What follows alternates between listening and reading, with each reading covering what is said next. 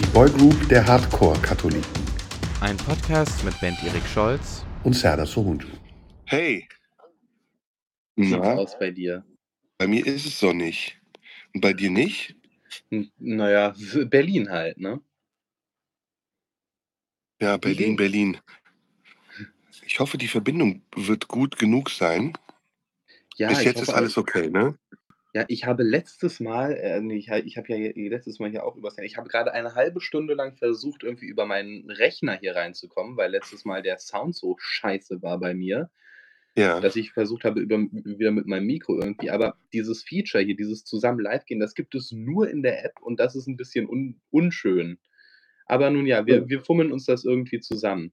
Hallo, Also, auf mein jeden Lieber, Fall lass uns mal äh, lass uns direkt anfangen. Ähm, wir sind jetzt hier wieder in unserem Podcast und besprechen so Wow, bisschen du hast aber 'ne Energie. Ich bin gespannt. Ja, mach mal. Ja, ja, wir sind hier in unserem Podcast, wir besprechen, was so passiert ist. Ähm, und es ist einiges passiert, über das wir sprechen können, ne? Es gibt Entwicklungen in dieser ganzen Geschichte rund um diese ominösen 826.000 € und es gab das, äh, Tim-Kellner-Urteil jetzt gestern, über das wir mit Sicherheit sprechen wollen. Der Sound bei mir ist immer noch nicht gut, habe ich gelesen, aber wir müssen jetzt leider da so durch. Es geht leider aktuell nicht anders. Und es gibt noch, ähm, 'ne Reaktion von der Amadeo-Antonio-Stiftung, über die wir sprechen müssen. Genau. Und bevor wir loslegen, muss ich noch was sagen. Ähm, ich hatte letzte Woche 'n Video veröffentlicht, das, äh, für einige Kritik gesorgt hat und 'n bisschen Aufsehen. Und, ähm, erfreulicherweise gab's auch Reaction-Videos da drauf, die die Klickzahl bei mir natürlich sofort gesteigert haben. Und da die Videos monetarisiert sind, freue ich mich dann immer darüber. Ähm, viele haben aber gefragt, ähm, woher ich die Zahlen habe. Die Zahlen, das schreiben wir unter dieses Video, sind, äh, vom Bundesamt für, äh, Migration und auch, äh, von Statista und noch von 'ner dritten Stelle. Die Links setzen wir hier drunter und ich habe es auch noch mal überprüft. Die Zahlen, die ich gesagt habe, sind richtig. Das kann man auch gerne noch mal nachprüfen. Ein Fehler ist mir allerdings unterlaufen und das tut mir leid. Ähm, Ermias M., äh, der Deutsch-Äthiopier, der damals angegriffen wurde in Potsdam, ist nicht ermordet worden, sondern er ist angegriffen worden. Daraufhin gab's auch 'n Prozess, ähm, und das kann man alles nachlesen im Internet. Macht die ganze Sache übrigens nicht besser, sondern, ähm, gehört zum Thema und ich finde, das, ähm, ist 'n großes Thema, das wir auch heute vielleicht noch mal kurz besprechen müssen. Was ich lustig fand, ist nur, ähm, ein Video, das ich gemacht habe, um zu zeigen, dass in Deutschland grade Fremdenfeindlichkeit 'n großes Problem ist und es 'ne Renaissance gibt, wird in 'nem Reaction-Video besprochen und alle Kommentare da drunter sind total fremdenfeindlich, behaupten aber, es gäbe in Deutschland so was nicht. Also, Ja. quod est quod est demonstrandum, würde ich da sagen.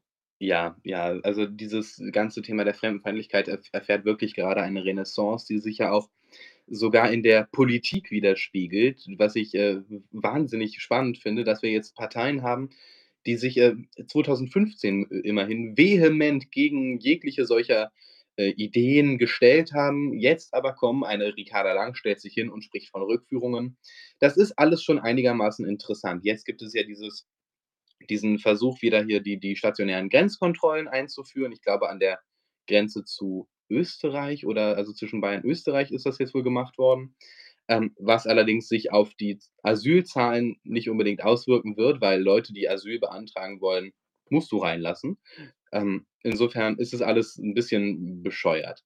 So, hier hier wird auch noch gefragt, Genau, da ist nämlich noch 'n noch 'n Thema, was wir besprechen müssen, ähm, nämlich die Angriffe, die ähm, angeblichen Angriffe, ja, da ist Ja. nichts bestätigt, auf Timo Kruppalla und Mhm. Alice Weidel. Was hast du da drüber gelesen? Was weißt du darüber? Also, ich hatte also, ich hatte gerade diesen Stern-Artikel bei mir vorgeschlagen bekommen, in dem es darum geht, dass, äh, Tino Kruppalla i irgendwie oder aus der aus dem Milieu von Tino Kruppalla die Rede ist von einer Stichverletzung, die Polizei allerdings keine keinen Anlass dazu sieht, von einem Gewaltverbrechen auszugehen, was im ersten Moment erst mal widersprüchlich ist. Ich hatte keine Zeit, weil das halt wirklich grade kurz vorher reinkam, diesen Artikel zu lesen. Ich kann mal gucken, ob ich den hier parallel noch mal raussuchen kann. Aber, ähm, wie dem auch sei, ähm, was ich bei Alice Weidel mitbekommen habe, ist, dass, ähm, dort halt eben angeblich eine Bedrohungssituation herrschte und, ähm, sie dann eben praktisch an mit ihrer Familie an einen sicheren Ort gebracht wurde. Dieser sichere Ort scheint Mallorca zu sein. Nun ist die Frage, ob sie da ob sie sich denkt: „Mensch, wo ich doch hier grade mal an 'nen sicheren Ort soll, verbinde ich das Ganze gleich noch mal mit Urlaub?“ Auch das weiß ich alles nicht. Was sind deine Gedanken dazu? Also nichts Konkretes im Augenblick, aber ähm, ein Eindruck, ähm, ein vielschichtiger, mehrschichtiger Eindruck. Ähm, Vorweg, äh, sollte daran etwas, äh, wahr sein, ist das ein Unding. Also, es, äh, ist ein absolutes No-Go, ähm, politische Gegner tätlich anzugreifen, sie zu bedrohen oder in irgendeiner anderen Form, äh, unter Druck zu setzen, außer, mit Argumenten und im Gespräch. Ähm, ich weiß nur, was ich gelesen habe und, äh, da gibt's unterschiedliche Quellen. Die öffentlichen offiziellen Medien berichten ja noch nicht wirklich darüber, sondern eher so am Rande und da heißt es eben, Timo Kruppalla sei bei einer Wahlveranstaltung in Ingolstadt umgefallen. Ähm, man weiß nicht, ob es eine Fremdeinwirkung gäbe. Ich weiß jetzt auch nicht, ob ich jetzt um 10:30 auf dem neuesten Stand bin. Ähm, aber da spalten sich natürlich jetzt die Lager. Es gibt, äh, die eine Hälfte der Leute, die sagen, das ist ein hinterhältiger Anschlag gewesen und, ähm ich muss sagen, ich bin da unentschlossen und ich drücke das jetzt auch mal so aus. Ähm, das kann natürlich auch sein, dass das jetzt ausgenutzt wird, um so zu tun, als wäre es ein Anschlag gewesen und damit auch noch mal seine Opferposition so ein bisschen zu verstärken. Wenn es aber ein Anschlag war und ich finde, die einzigen, die das, ähm, ermitteln dürfen, ist die Staatsanwaltschaft und die Polizei, dann ist das ein Unding und dann gehören auch diejenigen, die das gemacht haben, hinter Schloss und Riegel oder müssen vor ein Gericht gestellt und verurteilt werden. Bis das nicht erwiesen ist, habe ich da keine konkrete Meinung zu. Mhm. Also, ein Sprecher Kruppallas erklärte am Donnerstagmorgen, der 48-Jährige lege liege weiterhin auf der Intensivstation, sei aber nach wie vor ansprechbar. Er sprach von einer Einstichstelle. Es liefen Untersuchungen auf mögliche Substanzen im Körper, die Polizei ermittle. Das klingt irgendwie nach einer Injektion. So so steht es im Stern vor wenigen Minuten publiziert. Ähm, so, ja, hier es liefen Untersuchungen auf mögliche Substanzen im Körper, die Polizei ermittlere ermittl ermittele. Konkreter wurde der Sprecher auf Nachfrage nicht. Die AfD-Bundesgeschäftsstelle hatte am Mittwoch von einem täglichen Vorfall gesprochen. Angaben dazu, was sich genau am Rande der Wahlkampfveranstaltung in Ingolstadt ereignet habe ereignet haben könnte, machte sie nicht und verwies auf die laufenden Ermittlungen. Die Polizei hat keine Hinweise auf Angriff, zumindest ist das der aktuelle Stand. Es erweckt sehr diesen Anschein, dass da wohl irgendwie, ja, so äh, angeblich eine Spritze in irgendeiner Form, äh, zum Einsatz gekommen ist. So zumindest sagt es die AfD. Und, ähm, was du sagst, dass das Ganze ausgenutzt wird für eine Opferposition, das davon ist auszugehen. Das ist aber auch nichts, was in diesem Falle der AfD inhärent ist, obwohl die natürlich sehr gerne die Opferposition die Opferposition ausspielt. Aber, ähm, in diesem Falle ist es ja so, egal ob das nun gestimmt hat oder nicht und, ähm, selbst wenn es gestimmt hat, wird dieses Ausnutzen auf jeden Fall stattfinden. Das ist davon ist in meinen Augen auszugehen, weil, ähm, natürlich, das ist Politik und man muss sich die Situation, äh, nun mal zunutze machen. Ähm, ich bin gespannt, wie sich das jetzt entwickelt. Ich bin gespannt, was dann tatsächlich der Tathergang gewesen sein wird. Hier hat jemand geschrieben, was ich ganz interessant fand, ähm, hier 2 junge Männer sollen ei ei sollen bei einem Selfie eine Spritze genutzt haben. Das klingt sehr interessant. Also, hier wenn hier Leute irgendwie Hinweise haben, können sie gerne die auch, äh, der Polizei mitteilen mit Sicherheit. Äh, ich bin sehr gespannt, wie sich das entwickelt wird. Bei Alice Weidel gab es ja dieses Bedrohungsszenario, aber nun weißt du ja auch, dass Drohungen relativ schnell passieren. Dementsprechend würde mich noch interessieren, was du dazu denkst. Ähnlich wenig wie auch beim Fall Timo Kruppalla. Also, sollte das so gewesen sein, ist das ein Unding und aufs Schärfste zu verurteilen, egal wie weit jemand auf der anderen Seite des politischen Spektrums steht.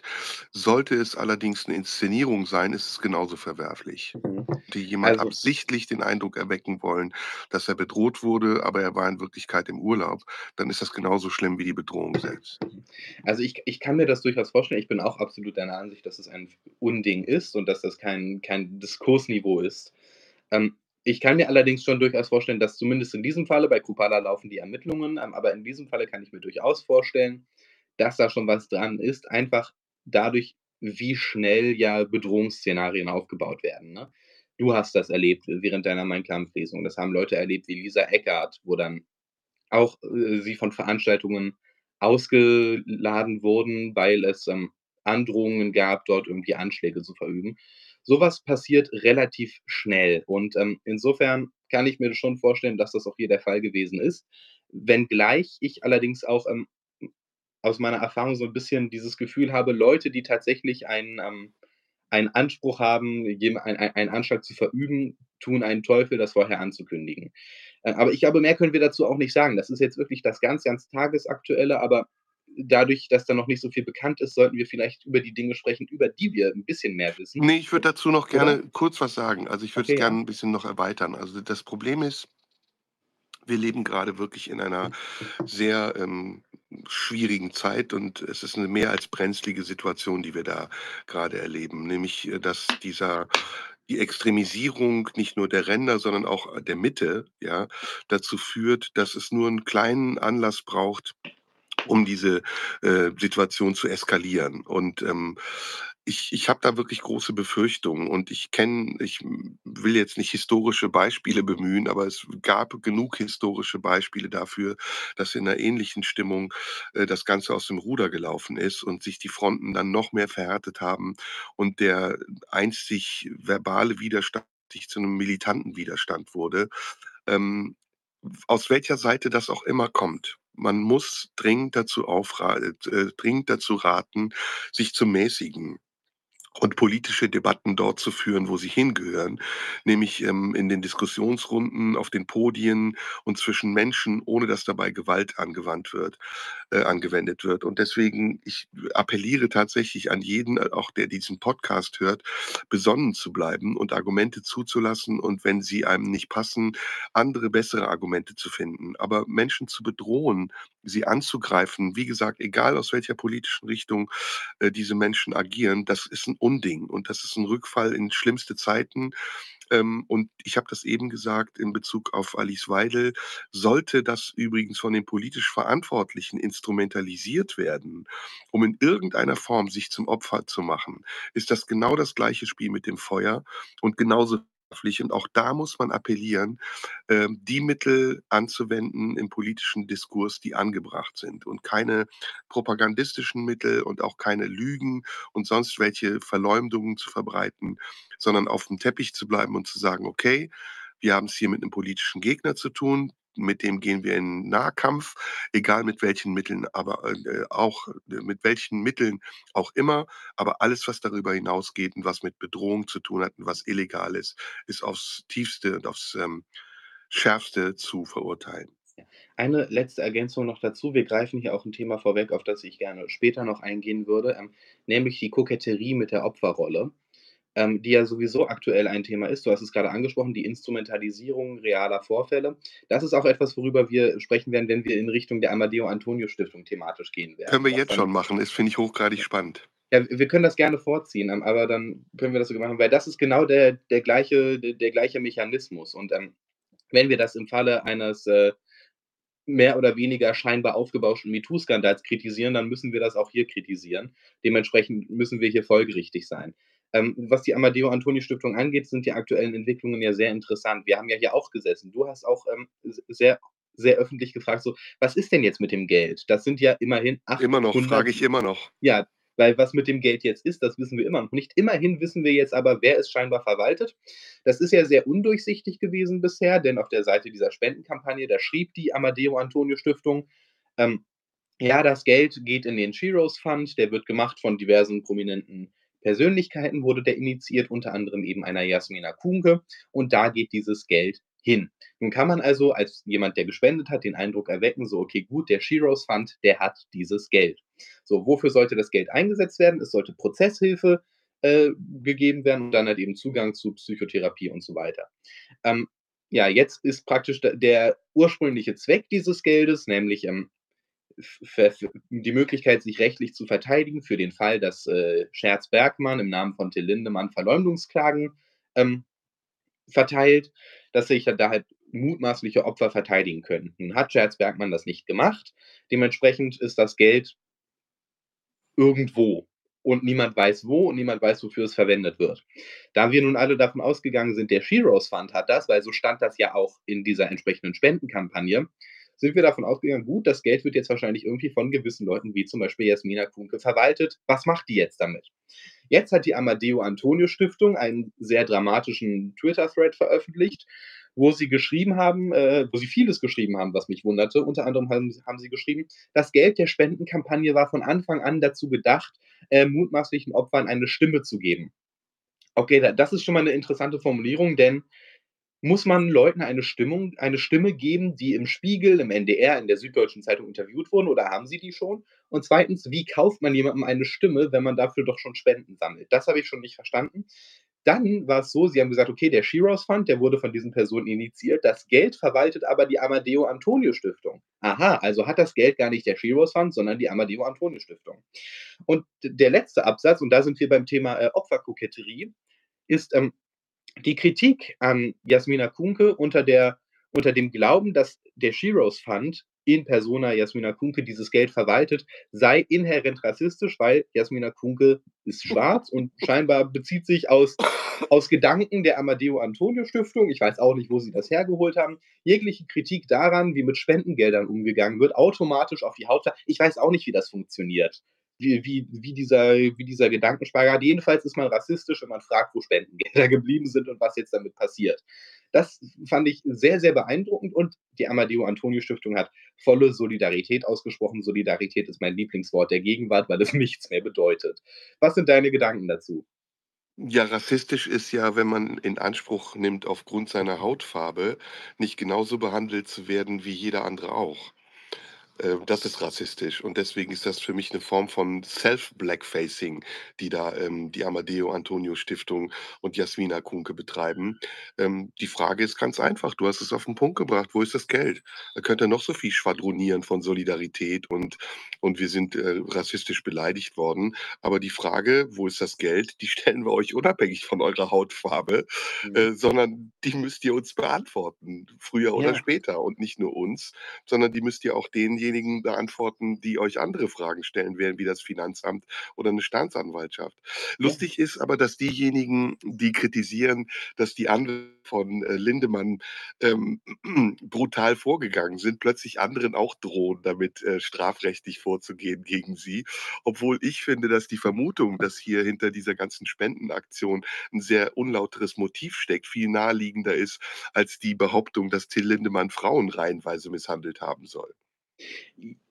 Ja, das, äh, weiß ich nicht. Ich bin immer noch ich bin immer noch der Ansicht so, dass im Grunde genommen diese Aussagen, wie sie teilweise in der Presse getätigt wurden so die Aussagen an sich, nicht die Interpretation, die danach aufgestülpt wurde, und das ist ja auch die einhellige Meinung der Gerichte, dass diese Schilderungen durchaus sein können. Dafür weiß ich zu wenig. Wa was eben unzulässig ist, und das haben ja auch mehrere Gerichte mittlerweile festgestellt, war die Berichterstattung und die darauf gestülpte Interpretation durch die Presse. Ähm, wo das Geld ist, wissen wir ja mittlerweile. Was ich immer noch so die die die Mhm. viel drängendere Frage ist, na Wo ist ja, das die Geld? die Weißt du Amadeo das? Antonio Stiftung hat es. Die Frage ist jetzt, was machen die damit? Na, die schreiben doch Also, hier wenn wenn Deo Antonio Stiftung 826.000 € eingenommen hat über Spenden Ja, was machen das die schreiben damit? Sie? Ja, also sie schreiben, sie verwalten diesen Fund diesen Fund. Ach cool, ja, dann hat die Amadeo Antonio Stiftung aber 'n Problem. Ja, weil das ist eben so das große das große drängende Ding. Die Frage ist ja nicht mehr: „Wo ist das Geld?“ Die ist ja jetzt beantwortet, sondern: „Was passiert jetzt damit?“ Denn jetzt sitzen da jetzt sitzen 70.000 einzelne Spender in ganz Deutschland herum, die sagen so: „Moment, ich habe doch dafür gespendet, dass hier Leute, ähm, sich gegen Till Lindemann verteidigen können, wenn der sie anklagt, weil sie über ihre Missbrauchserfahrung geschrieben haben. Jetzt hat das Geld die Amadeo Antonio Stiftung, aber ich habe doch nicht für die Amadeo Antonio Stiftung gespendet.“ So, und jetzt wickel Weißt mal du weißt du, warum 70.000 das Ding Spenden. Jetzt weißt du, warum das Ding nicht hochkocht? Weißt du, warum das Ding nicht hochkocht? Also, ist meine Vermutung. Ja, da steckt die Regierung mit dahinter. Die Amadeo Antonio Stiftung wird unterstützt von der Regierung, von ganz wichtigen Leuten. Und dieses Thema Rassismus, was sie sich da ausgesucht haben, um, äh, andere Themen damit indirekt, ähm, zu bearbeiten, das ist halt 'n dankbares Thema, grade bei der jetzigen Regierung. Das ist, ähm, das eine. Das andere ist, dass auch die Presse mit denen unter einer Decke steckt. Also, der Spiegel, äh, Teile der Bild-Zeitung, die würden doch sofort anspringen auf so 'n Thema, wenn's nicht, äh, Freunde wären, sondern politische Gegner. Und deswegen mich wundert das total. Dieser k die das ist einer der größten Spendenskandale, den's jemals in der Bundesrepublik gab, ja? Helmut Kohl ist mit 'ner Mhm. Plastiktüte, ich glaube, mit 100.000 D-Mark durch Bonn gelaufen und musste ist durch die Talkshows geschleift worden. Und, äh, Frau Kuhnke macht Urlaub. Die Amadeo Antonio Stiftung entlastet sie eben mal, indem sie sagt: „Ne, das Geld ist gar nicht bei ihr und außerdem ist alle Kritik rassistisch.“ So easy geht das, wenn du die Presse auf deiner Seite hast und Teile der Regierung. Ja, wenn das anders wäre, dann wären die schon längst, ähm an Pranger gestellt worden, berechtigterweise übrigens. Ich finde das kriminell. Ich finde es auch moralisch hochgradig verwerflich. Ich würde mich in Grund und Boden schämen an deren Stelle, weil das den wahren Opfern äh, von Rassismus und sonstigen Themen, die da ja auch immer so scheinheilig besprochen werden, Bärendienst leistet. Ja, ich bin, äh, sehr gespannt, wie sich das weiterhin entwickeln wird, weil ich kann mir schon vorstellen, dass das irgendwann noch mal 'n bisschen aufbrodeln wird, einfach dadurch, dass ja die die juristische Basis weitestgehend entzogen ist. Und ich kann mir auch durchaus vorstellen, dass, ähm da noch weitere Prozesse folgen werden seitens äh, doch, ich kann mir vorstellen, dass Till Lindemann zum Beispiel sagt so: „Okay, gut, jetzt, wo ich äh jetzt, wo ich insoweit gecleared bin, kann ich ja noch mal 'n paar Medien das schön aufs Brot schmieren.“ Ähm, bin gespannt, wie sich das so entwickeln Ne, wird. die Kunke wird wieder zu Leben erwachen. Die hat jetzt erst mal ja die Schnauze gehalten die ganze Zeit, weil sie Schiss hatte. Aber jetzt wird sie gedeckt von der Amadeo-Antonio-Stiftung und indirekt halt auch von höchsten Regierungskreisen und demnächst demnächst fährt der Rassismuszug weiter. Ja. Dann macht sie wieder die Klappe auf und postet jeden Scheiß, den sie als empfindliche Schwarze wahrnimmt, aber, ähm, merkt gar nicht, dass sie in viel schlimmerer Art und Weise viel faschistoider austeilt, als sie das anderen Leuten vorwirft. Das sind ja letztendlich, ähm, Faschos im Toleranzhemd. Ja, das sind Faschos im Toleranzhemd. Die sind nicht besser als 'ne Glatze, die in Springerstiefeln durch Ostdeutschland läuft. Die sind halt nur schwarz und nehmen für sich die Opferkarte in Anspruch, aber im Grunde genommen tun die das Gleiche oder viel Schlimmeres. Und dass sie jetzt auch noch mit der Kohle so umgehen, das finde ich halt moralisch einfach schlicht und einfach hochgradig verwerflich. Mhm. Das ist das ist das konterkariert auch jeden redlichen Anspruch, den sie vorher geäußert haben. Also, ich finde die also, die Amadeo-Antonio-Stiftung ist finde ich ja schon seit Längerem etwas bemerkenswert. Nicht erst, seitdem wir mal in einem Artikel von ihnen aufgetaucht sind, als böse, böse Anti-Amerikanisten in der Nähe zur Verschwörungstheorie und zum Rechtsradikalismus, was ich bis heute herrlich finde. Ähm, aber was was ich zum Beispiel auch sehr wunderlich finde, ist, dass eine Stiftung, die sich gegen Antisemitismus stellt, mittlerweile nicht mal mehr von George Soros finanziert wird, der ja eines der Hauptziele von modernen antisemitischen Verschwörungstheorien sind. Du, das ist Ist institutionalisierte Betroffenheitsarbeit. Das ist Ja. institutionalisierte Betroffenheitsarbeit und es hat gar nichts mehr mit realer, ähm, Situation zu tun, sondern das ist zum Teil eingebildet. Also, was die da mittlerweile fördern, äh, Sheroes Fund für Frauen, die, äh, k keine Ahnung, was äh, die sollen doch mal Zahlen auf 'n Tisch legen und sagen, wie viel Geld sie wem, wann, wofür gegeben haben. Dann können wir mitentscheiden, ob wir's angemessen finden oder nicht oder ob das nur 'ne Blase ist, in der die sich befinden. Ja, vielleicht haben sie haben sie ja mit dem Geld auch schon ganz Tolles angerichtet. Wir wissen es nur eben nicht, weil es keine Transparenz gibt. Das ist eben der Hauptkritikpunkt. In Was diesem ich aber einen Fall jedenfalls gibt's die Ja. nicht. Was sich jedenfalls, ähm, geändert hat und du hast das grade schon ganz gut angesprochen, ähm, ich habe das auch grade, äh, so 'n bisschen in einem Buch gelesen. Wir leben in einer Zeit, in der das Opfersein eine Tugend geworden ist. Und das ist 'n bisschen interessant, weil Opfer nicht in erster Linie Helden sind. Sie sind erst mal Opfer und verdienen natürlich, äh, Fürsorge und, äh, Unterstützung. Aber das Opfersein per se ist keine Tugend. Und, ähm, das ist so 'n bisschen etwas, wo wir grade in einer komplett in einem komplett verschobenen Diskurs uns befinden, der halt eben teilweise dann so merkwürdige Auswüchse hat, wie zum Beispiel, dass eine Amadeo-Antonio-Stiftung sich hinstellen kann und dafür sogar noch Unterstützung erhält und sagt: „Wenn ihr uns kritisiert dafür, wie wir mit 826.000 € von euch vollkommen intransparent umgehen, dann ist das rassistisch.“ Und das ist wahnsinnig merkwürdig. Und ich habe wirklich das Gefühl, dass das früher oder später noch zu einem Kollaps führen wird, weil irgendwann funktioniert das nicht mehr. Irgendwann, stehen sich so viele Leute gegenüber, die aufeinander mit dem Finger zeigen und sich aller möglichen Dinge beschuldigen, die alle selbst wahnsinnig viel Dreck am Stecken haben, dass es nur darauf wartet zu platzen. Und ich glaube, Mhm. i im Moment ist es schon sehr, sehr angespannt und ich glaube nicht, dass das gut ausgeht. Ja, es geht wahrscheinlich nicht gut aus. Das Problem ist, wie gesagt, äh, dass da einfach bestimmte Kreise zusammenhängen und sich gegenseitig, äh, die Mittel zuschustern. Und da würde ich mir halt Aufklärung wünschen. Ich meine, wir haben ja im Moment auch 'ne Regierung, die, äh, gar nicht bereit ist dazu, transparent zu sein und Transparenz in die Sache zu bringen. Wir haben 'ne Innenministerin, die mehrere Skandale überstanden hat, weil sie sie schlicht und einfach aussitzt, die sich immer noch bewirbt um 'n Posten, äh, und ich finde, das ist an Dreistigkeit gar nicht zu überbieten und sich nicht dessen bewusst ist, dass nicht ähm, die Hartnäckigkeit, mit der man an seinem Stuhl klebt, ausschlaggebend dafür ist, wie glaubwürdig man ist, sondern die Bereitschaft dazu, auch mal Fehler einzusehen oder vielleicht auch mal sich zu korrigieren und diskussionsbereit zu sein über die Fehler, die man gemacht hat. Und das gibt's bei uns nicht. Also diese Regierung, die äh, ist so stur auch, ja. Und wenn man das mal vergleicht, Gutenberg, weswegen ist er zurückgetreten? Ja, äh, andere Politiker, die seinerzeit zurückgetreten sind aus Anlässen, die heute Lappalien sind, die Wulff, waren tausend ja, das war tausendmal ehrenhafter als das, was sich diese vermeintlich tolerante Regierung gerade leistet und allen voran die SPD und die Grünen. Und, ähm, selbst sind sie aber wahnsinnig empfindlich, ne? Also, äh, äh, sie sind sehr unempfindlich, wenn's um Vorwürfe geht, die andere ihnen machen.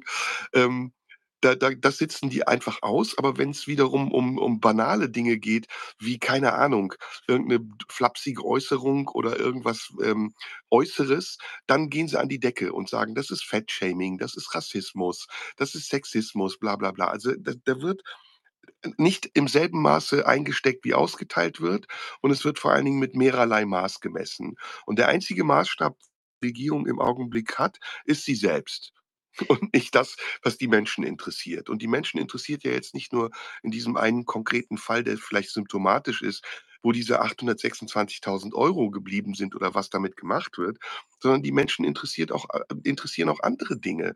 Zum Beispiel, was mit diesen 100 Milliarden passiert ist, die Kanzler Scholz der Ukraine oder der Bundeswehr versprochen hat oder vielen anderen Dingen, äh, Entlastungen, die kommen sollten und doch nicht gekommen sind, ähm, Steuern, die gezahlt wurden für irgendwelche Dinge, die dann doch nicht gemacht wurden. Also, da ist es so, finde ich, intransparent und was diese Regierung macht, auch so selbstgefällig und so arrogant, dass sie sich nicht wundern muss, dass die Leute im Moment sagen: „Jetzt wählen wir halt die AfD“, was 'ne Katastrophe ist. Also, äh, einer extremen Regierung so sehr zu misstrauen, dass man einer noch extremeren Opposition die Möglichkeit gibt, an die Macht zu kommen, ist dumm.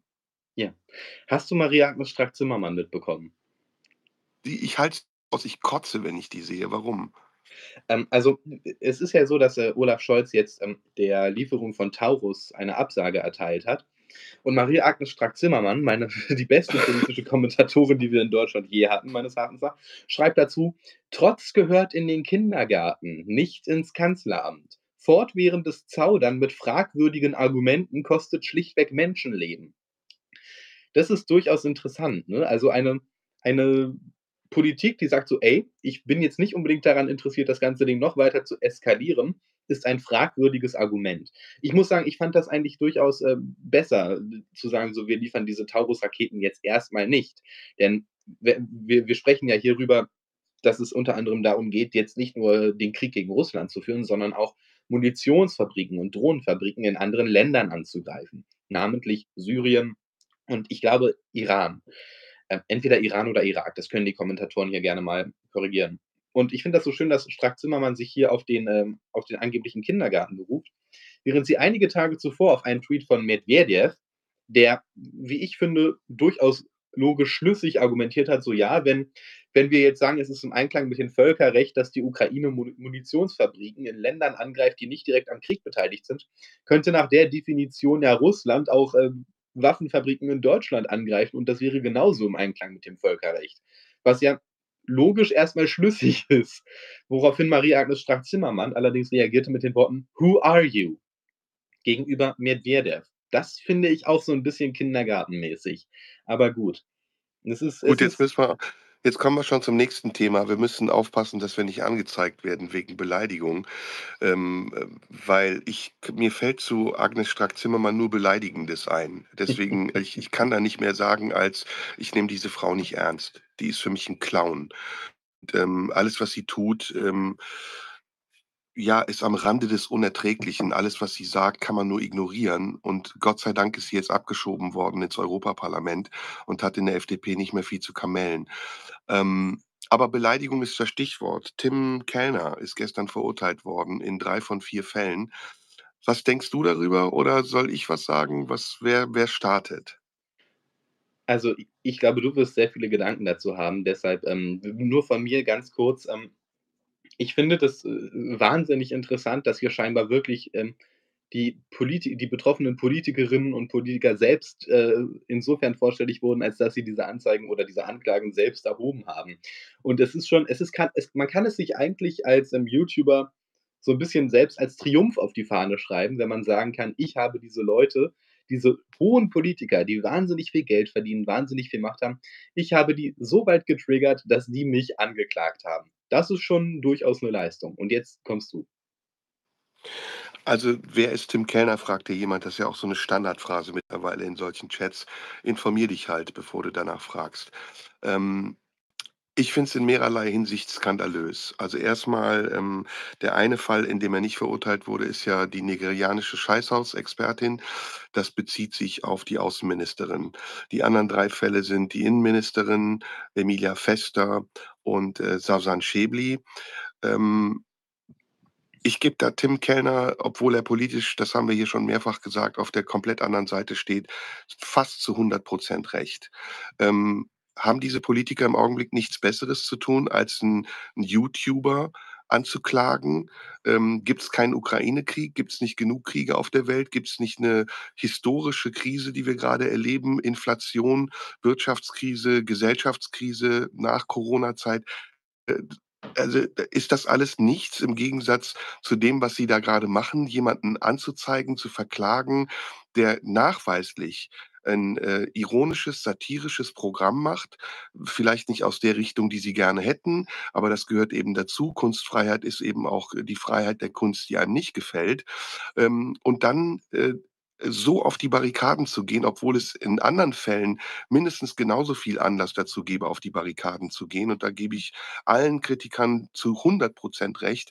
Ähm, unser Kollege Jan Böhmermann, ja, der in, in einer viel unironischeren Weise mittlerweile ja austeilt, wo dann auch gar nicht mehr von Satire gesprochen werden kann, sondern von einer persönlichen Meinungsäußerung, der wird äh, finanziert mit Gebührengeldern und von niemandem angezeigt oder wenn er angezeigt wird, nicht von Ministern und Leuten, die Besseres zu tun hätten, als sich mit so einem Kleinkram auseinanderzusetzen.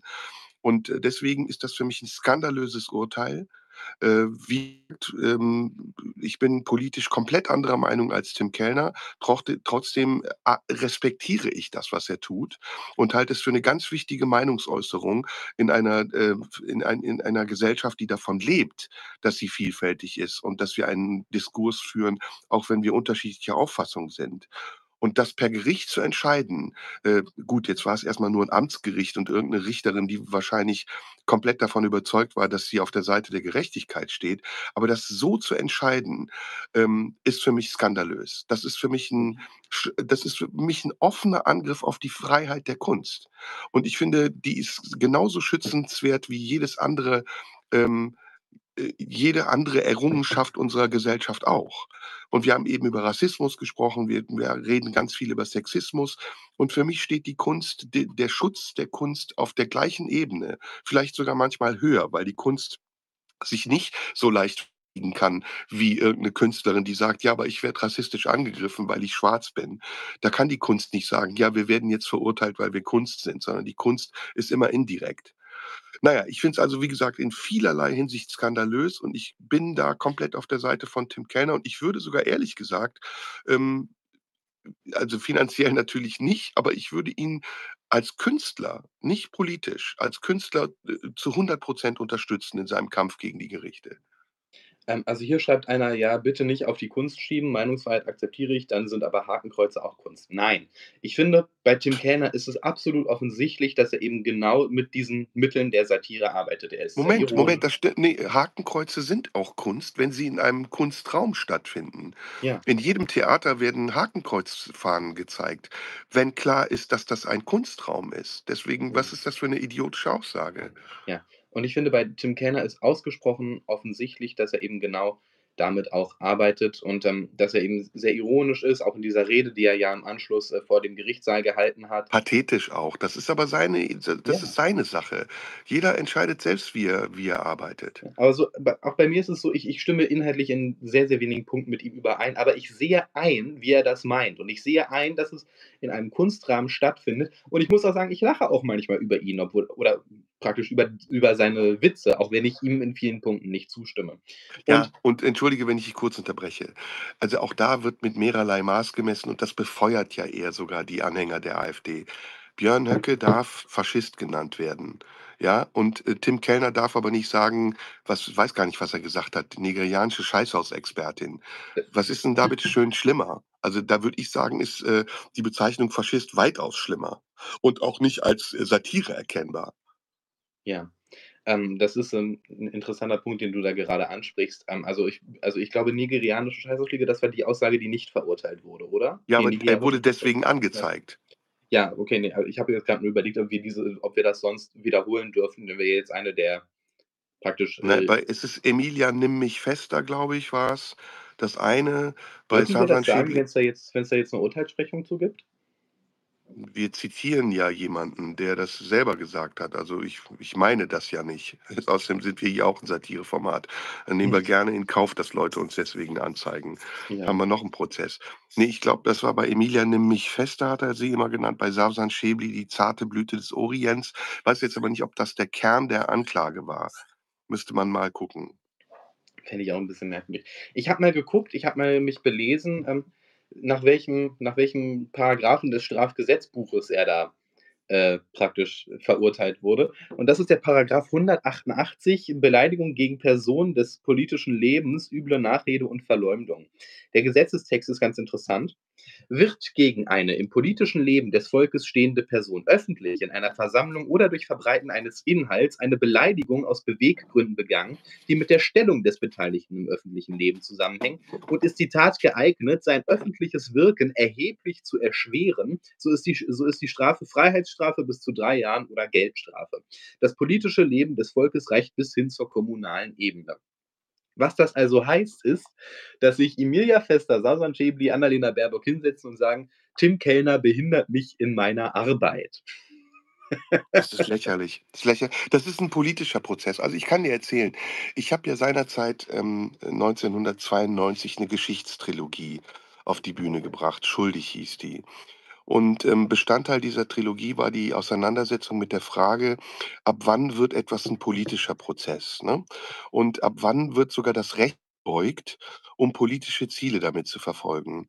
Und meiner Meinung nach ist das hier 'n politischer Prozess. Es geht hier nicht darum, äh, bestehendes Recht, äh, durchzusetzen und geltend zu machen, sondern es geht darum, das Recht so zu verändern, dass man seine politische Agenda durchsetzen kann. Und die politische Agenda ist in diesem Fall, dass man keine Kritik von rechts duldet oder zu dulden scheint und, äh, scheinbar sich beleidigt fühlt oder angegriffen fühlt und das zum Anlass nimmt, um demjenigen, ähm, strafrechtliche Konsequenzen anzudrohen. Das ist meiner Meinung nach hochgradig undemokratisch. Das ist hochgradig unsouverän, ja, weil ich finde, das steht den Regierenden nicht, dass sie sich mit einem YouTube-Satiriker auseinandersetzen, sondern sie müssten's einfach hinnehmen als freie Meinungsäußerung, die geschützt ist auch von der Kunstfreiheit. Aber das ist eben, äh das ist jetzt im Moment auch gang und gäbe, auch in den anderen Fällen, die wir berichtet haben, diese Dinge, diese Diskussionen, diese Argumentationen auf 'ne juristische Ebene zu ziehen oder eben wie noch im schlimmeren Fall von Chrupalla auf 'ne tätliche Ebene zu ziehen, auf der diese Auseinandersetzung auch im im körperlichen Streit, ähm, betrieben werden. Das ist sehr, sehr rudimentär. Das ist 'n Rückfall in primitivste Zeiten und 'n Armutszeugnis für 'ne Gesellschaft, die im Jahre 2023 dazu in der Lage sein müsste, solche Diskussionen und Debatten anders auszuführen und vor allem auszuhalten. Ja. Das ist das, was mich am meisten wundert. Absolut. Und jetzt kommt eine These, die ich in den Raum werfe. Ähm, dieser Paragraph hat etwas oder generell, dass solche Prozesse haben insofern etwas Rassistisches, als dass damals der Prozess bezüglich Böhmermann und seines Schmähgedichts dazu führte, dass ein Paragraph, der die Beleidigung von Organen und Vertretern ausländischer Staaten betraf, abgeschafft wurde. Das bedeutet, wenn du ausländische äh, wenn du Vertreter ausländischer Staaten beleidigen darfst, ähm, Vertreter inländischer also, äh, Vertreter der inländischen Politik nicht, dann ist das in meinen Augen rassistisch. Ja, wir müssen da jetzt mal ins Detail gehen, weil ich finde, das haben wir auch alles schon gesagt. Jan Böhmermann steht da unter Artenschutz, ähm, und bei den wirklich vielen, vielen Dingen, die er gesagt hat gegen unterschiedliche Gruppierungen der Gesellschaft, die nicht seiner Meinung sind, wäre das schon längst Anlass gewesen, um zu sagen: „Ey, wir überprüfen das jetzt mal auf seine Rechtmäßigkeit Und es wäre vor allen Dingen die Verantwortung auch des Senders gewesen, in entsprechenden Fällen zu sagen, sowas fördern wir nicht mehr, weder mit Gebührengeldern noch mit unserer Anteilnahme und unserer Unterstützung. Aber da, da gelten andere Regeln. Da hat äh, Tim Kellner auch vollkommen richtig gesagt, der wird mit Preisen überhäuft, ja, der kriegt einen Grimme-Preis nach dem anderen. Und ähm, andere Leute finden so am Rande der Aufmerksamkeit statt. Und wenn sie ein bisschen weiter in den, in den Mittelpunkt geraten und merken, und die anderen, die das Gegenüber merkt, oh, der zieht aber eine große Klientel von Interessierten an, dann werden sie sogar angegriffen. Und ich meine, Jan Böhmermann ist nicht der Einzige. Hier schreibt jemand gerade auch, Sarah Bosetti ist auch so ein Fall. Ja, das sind Leute, die passen zur richtigen Zeit in die richtige Ideologie sagen genau das, was gehört werden will. Und deswegen werden sie gefördert, deswegen werden sie hofiert und finden sogar auf einer Ebene statt, die wir gar nicht wahrnehmen. Ja, ich möchte jetzt gar nicht mal die Frage stellen, ähm, woher die eigentlich ihre Unterstützung noch bekommen haben, zum Beispiel zur Corona-Zeit, welche Kampagnen indirekt auch mit ihnen betrieben wurden, mithilfe der Regierung und immer noch betrieben werden. Deswegen, das ist zum Beispiel etwas, was Richard David Precht auch gesagt hat in seinem Podcast mit Markus Lanz. Es hat sich verändert in der Auffassung von Satire und Kabarett. Früher war Kabarett und Satire etwas, was den Mut hatte, auch gegen die Regierenden zu sein und die ähm, Aufgabe und die Verantwortung erfüllt hat, kritisch gegenüber Macht und Machtstrukturen zu sein. Heute ist Kabarett ein Teil der Macht.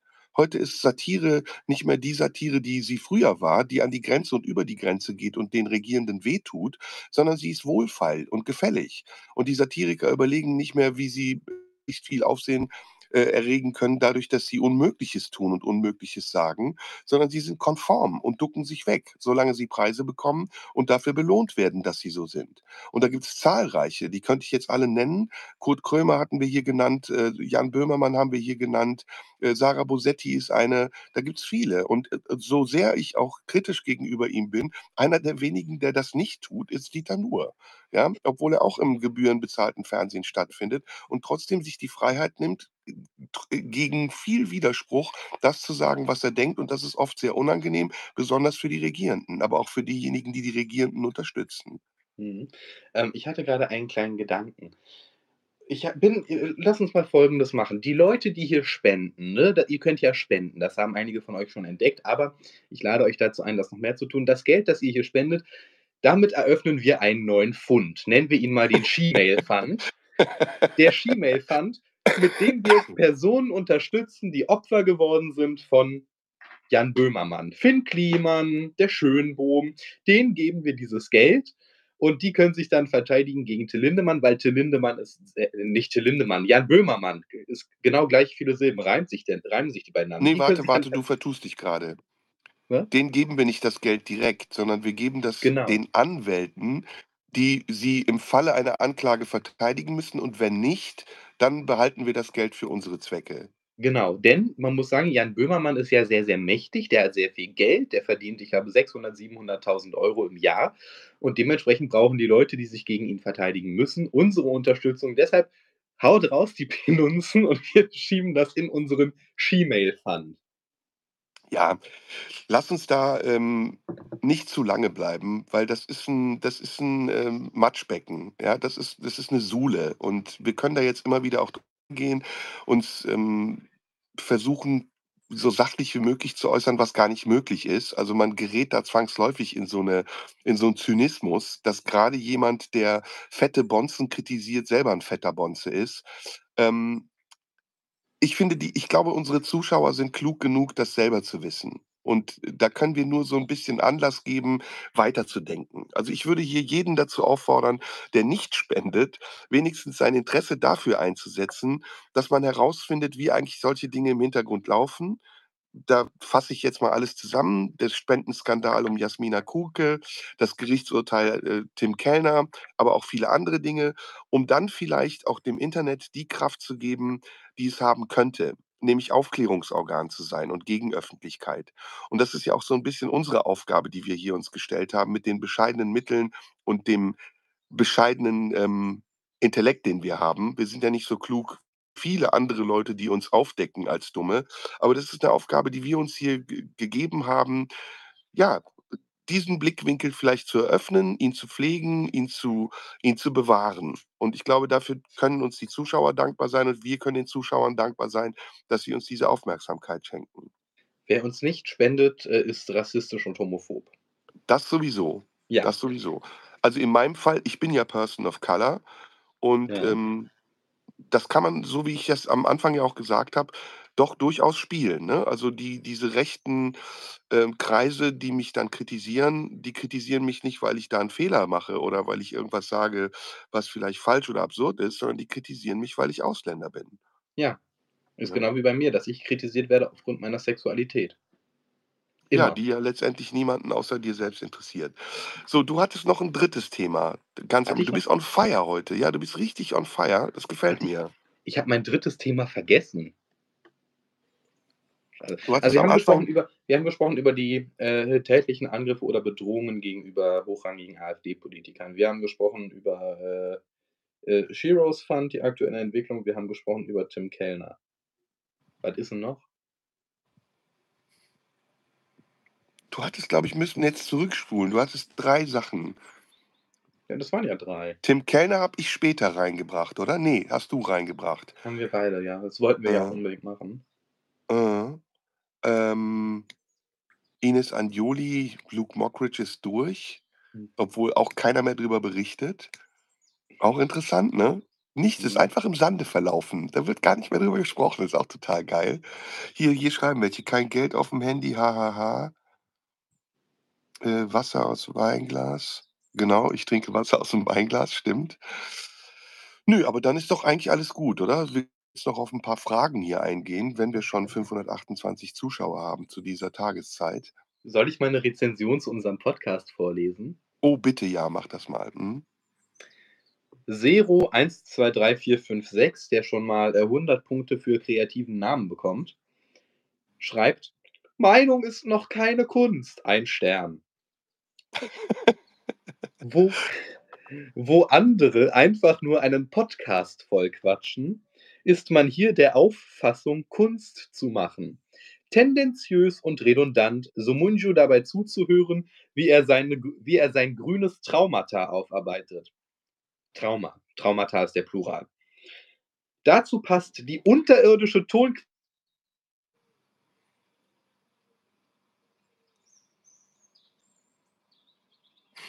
Du bist jetzt weg, ich höre dich nicht mehr. So, ja. Hallo, hörst du mich wieder? Keine was bei dazu passt die Tonqualität und dann warst du weg. Jetzt ist dein Bild auch weg. Ja, ich wurde hier gerade angerufen. So, das musste ich kurz wegdrücken. Bin ich jetzt wieder zu sehen? Nee, Komisch. hm. Warte mal. vielleicht auch besser so. ich komme noch mal kurz neu rein. Ja, mach mal, geh mal raus und komm rein. So. Tja, so ist das. Der Gast hat den Stream verlassen. Ihr könnt natürlich gerne spenden, wie Ben das richtig gesagt hat. Müsst ihr einfach hier auf diesen Button klicken mit dem Dollarzeichen drauf. Oder Super Thanks, wenn das dann später online ist. Ähm, da ist er wieder. Gerufen worden dann hat das alles hier so ein bisschen, da war mein Telefon überfordert. Also ja. Lies nochmal vor. Ja, also soll ich nochmal von vorne oder soll ich da einsteigen, wo wir ausgestiegen sind? Wo wir ausgestiegen sind, unterirdische Tonqualität. Und unterirdische Tonqualität von Essen während des Redens, schlechtem Handwerk und der Wurstigkeit, sowas überhaupt zu veröffentlichen. Scheint aber ähnlich wie seine Musik ohnehin kaum einer zu hören, verständlich, da beides insgesamt grauenhaft ist. Ui, das saß, das saß. Ja. Da hat jemand äh, die Motiv da hat jemand so die Motivation, mich unbedingt verletzen zu wollen. Ne? Ja. Verletzt mich auch, ehrlich gesagt, sehr. Ich, ich, ich habe hier irgendwo ähm, eine richtig tolle Folge, äh, eine richtig tolle Rezension gelesen, die ich auch ganz, ganz toll fand. Die ist äh, sehr, sehr kurz. Die ist ein Jahr alt. Titel ist langweilig. Ein Stern. Mhm. Das war's schon? Ah, nee. Nee, nee, nee, ein Satz ist es. Be- Beziehungsweise äh, auch nicht mal ein ganzer Satz, aber so. Serdas paranoide Angst vor Rechten und ein kleiner Streber. Fand ich super. Kann ich mich Ach, das mit schon? Das, das war war- schon. Also lass mal vielleicht äh, zum Schluss noch ein paar m, andere Sachen sprechen. Nämlich, äh, fragt mich doch mal, wie die Tour läuft. Wie läuft denn die Tour? Wo ich, Ey. ist mir gerade so, mir ist gerade so eingefallen, dass du ja gerade auf Tour bist und da wollte ich, dachte ich mir, dachte ich mir, frage ich doch einfach mal, so aus Jux und Dollerei, wie ist es denn? Also wie man gerade sieht, habe ich ja Ferien. Ne? Schön hier, ne? Ja, sehr schön. Ähm, ja, ich muss sagen, ich bin total begeistert. Es läuft total gut. Also, ich hatte jetzt die ersten 10 Auftritte, glaube ich. Es ging los im Osten, dann ging's weiter in Süden, Friedrichshafen und, ähm was kam denn nach Friedrichshafen? Äh, boah, was kam denn nach Friedrichshafen? Ich glaube Basel und Zürich. Und, ähm es war fantastisch. Also, ich bin total beseelt von diesen Eindrücken, die ich da auf der Tour habe. Ähm, eine Vorstellung muss ich echt besonders hervorheben, das war in Zürich. Das war ich glaube, das war der längste Schlussapplaus, den ich je in meinem Leben erlebt habe. Ich stand auf der Bühne, ich dachte, es hört gar nicht mehr auf. Und es war, äh 'n tiefes Gefühl von Dankbarkeit, was ich selbst empfinde, aber auch eins, was ich empfange. Also, so, wo ich merke, die Leute sind wahnsinnig dankbar, haben große Lust auf diese Abende.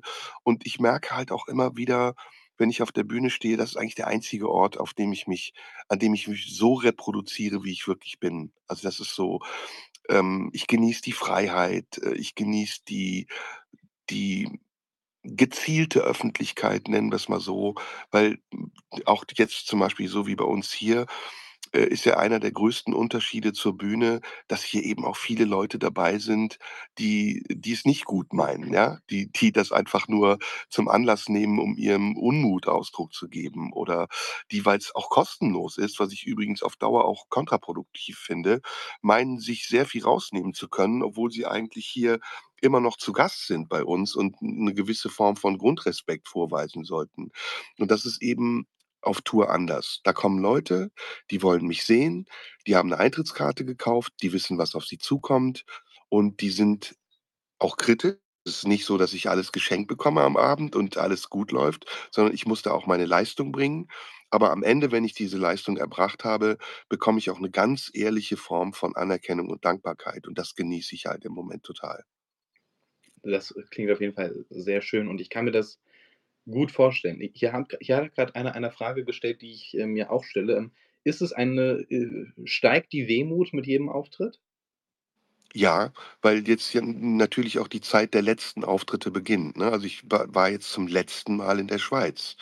Ich war zum letzten Mal in Ostdeutschland und das tut dann schon auch 'n bisschen weh, weil man, ähm, sowieso, äh, sich dessen bewusst ist, dass jede Region, in der man spielt, ihre Eigenheiten hat und auch charakterlich oder intellektuell anders ist und man dann auch noch mal, ähm, wertzuschätzen lernt. Also, jetzt zum Beispiel in der Schweiz grade hat das jemand auch gefragt, da sind die ähm, sehr genau. Die hören wirklich sehr, sehr genau zu. Überall hören die Leute genau zu, aber in der Schweiz habe ich das Gefühl, hören sie noch genauer zu.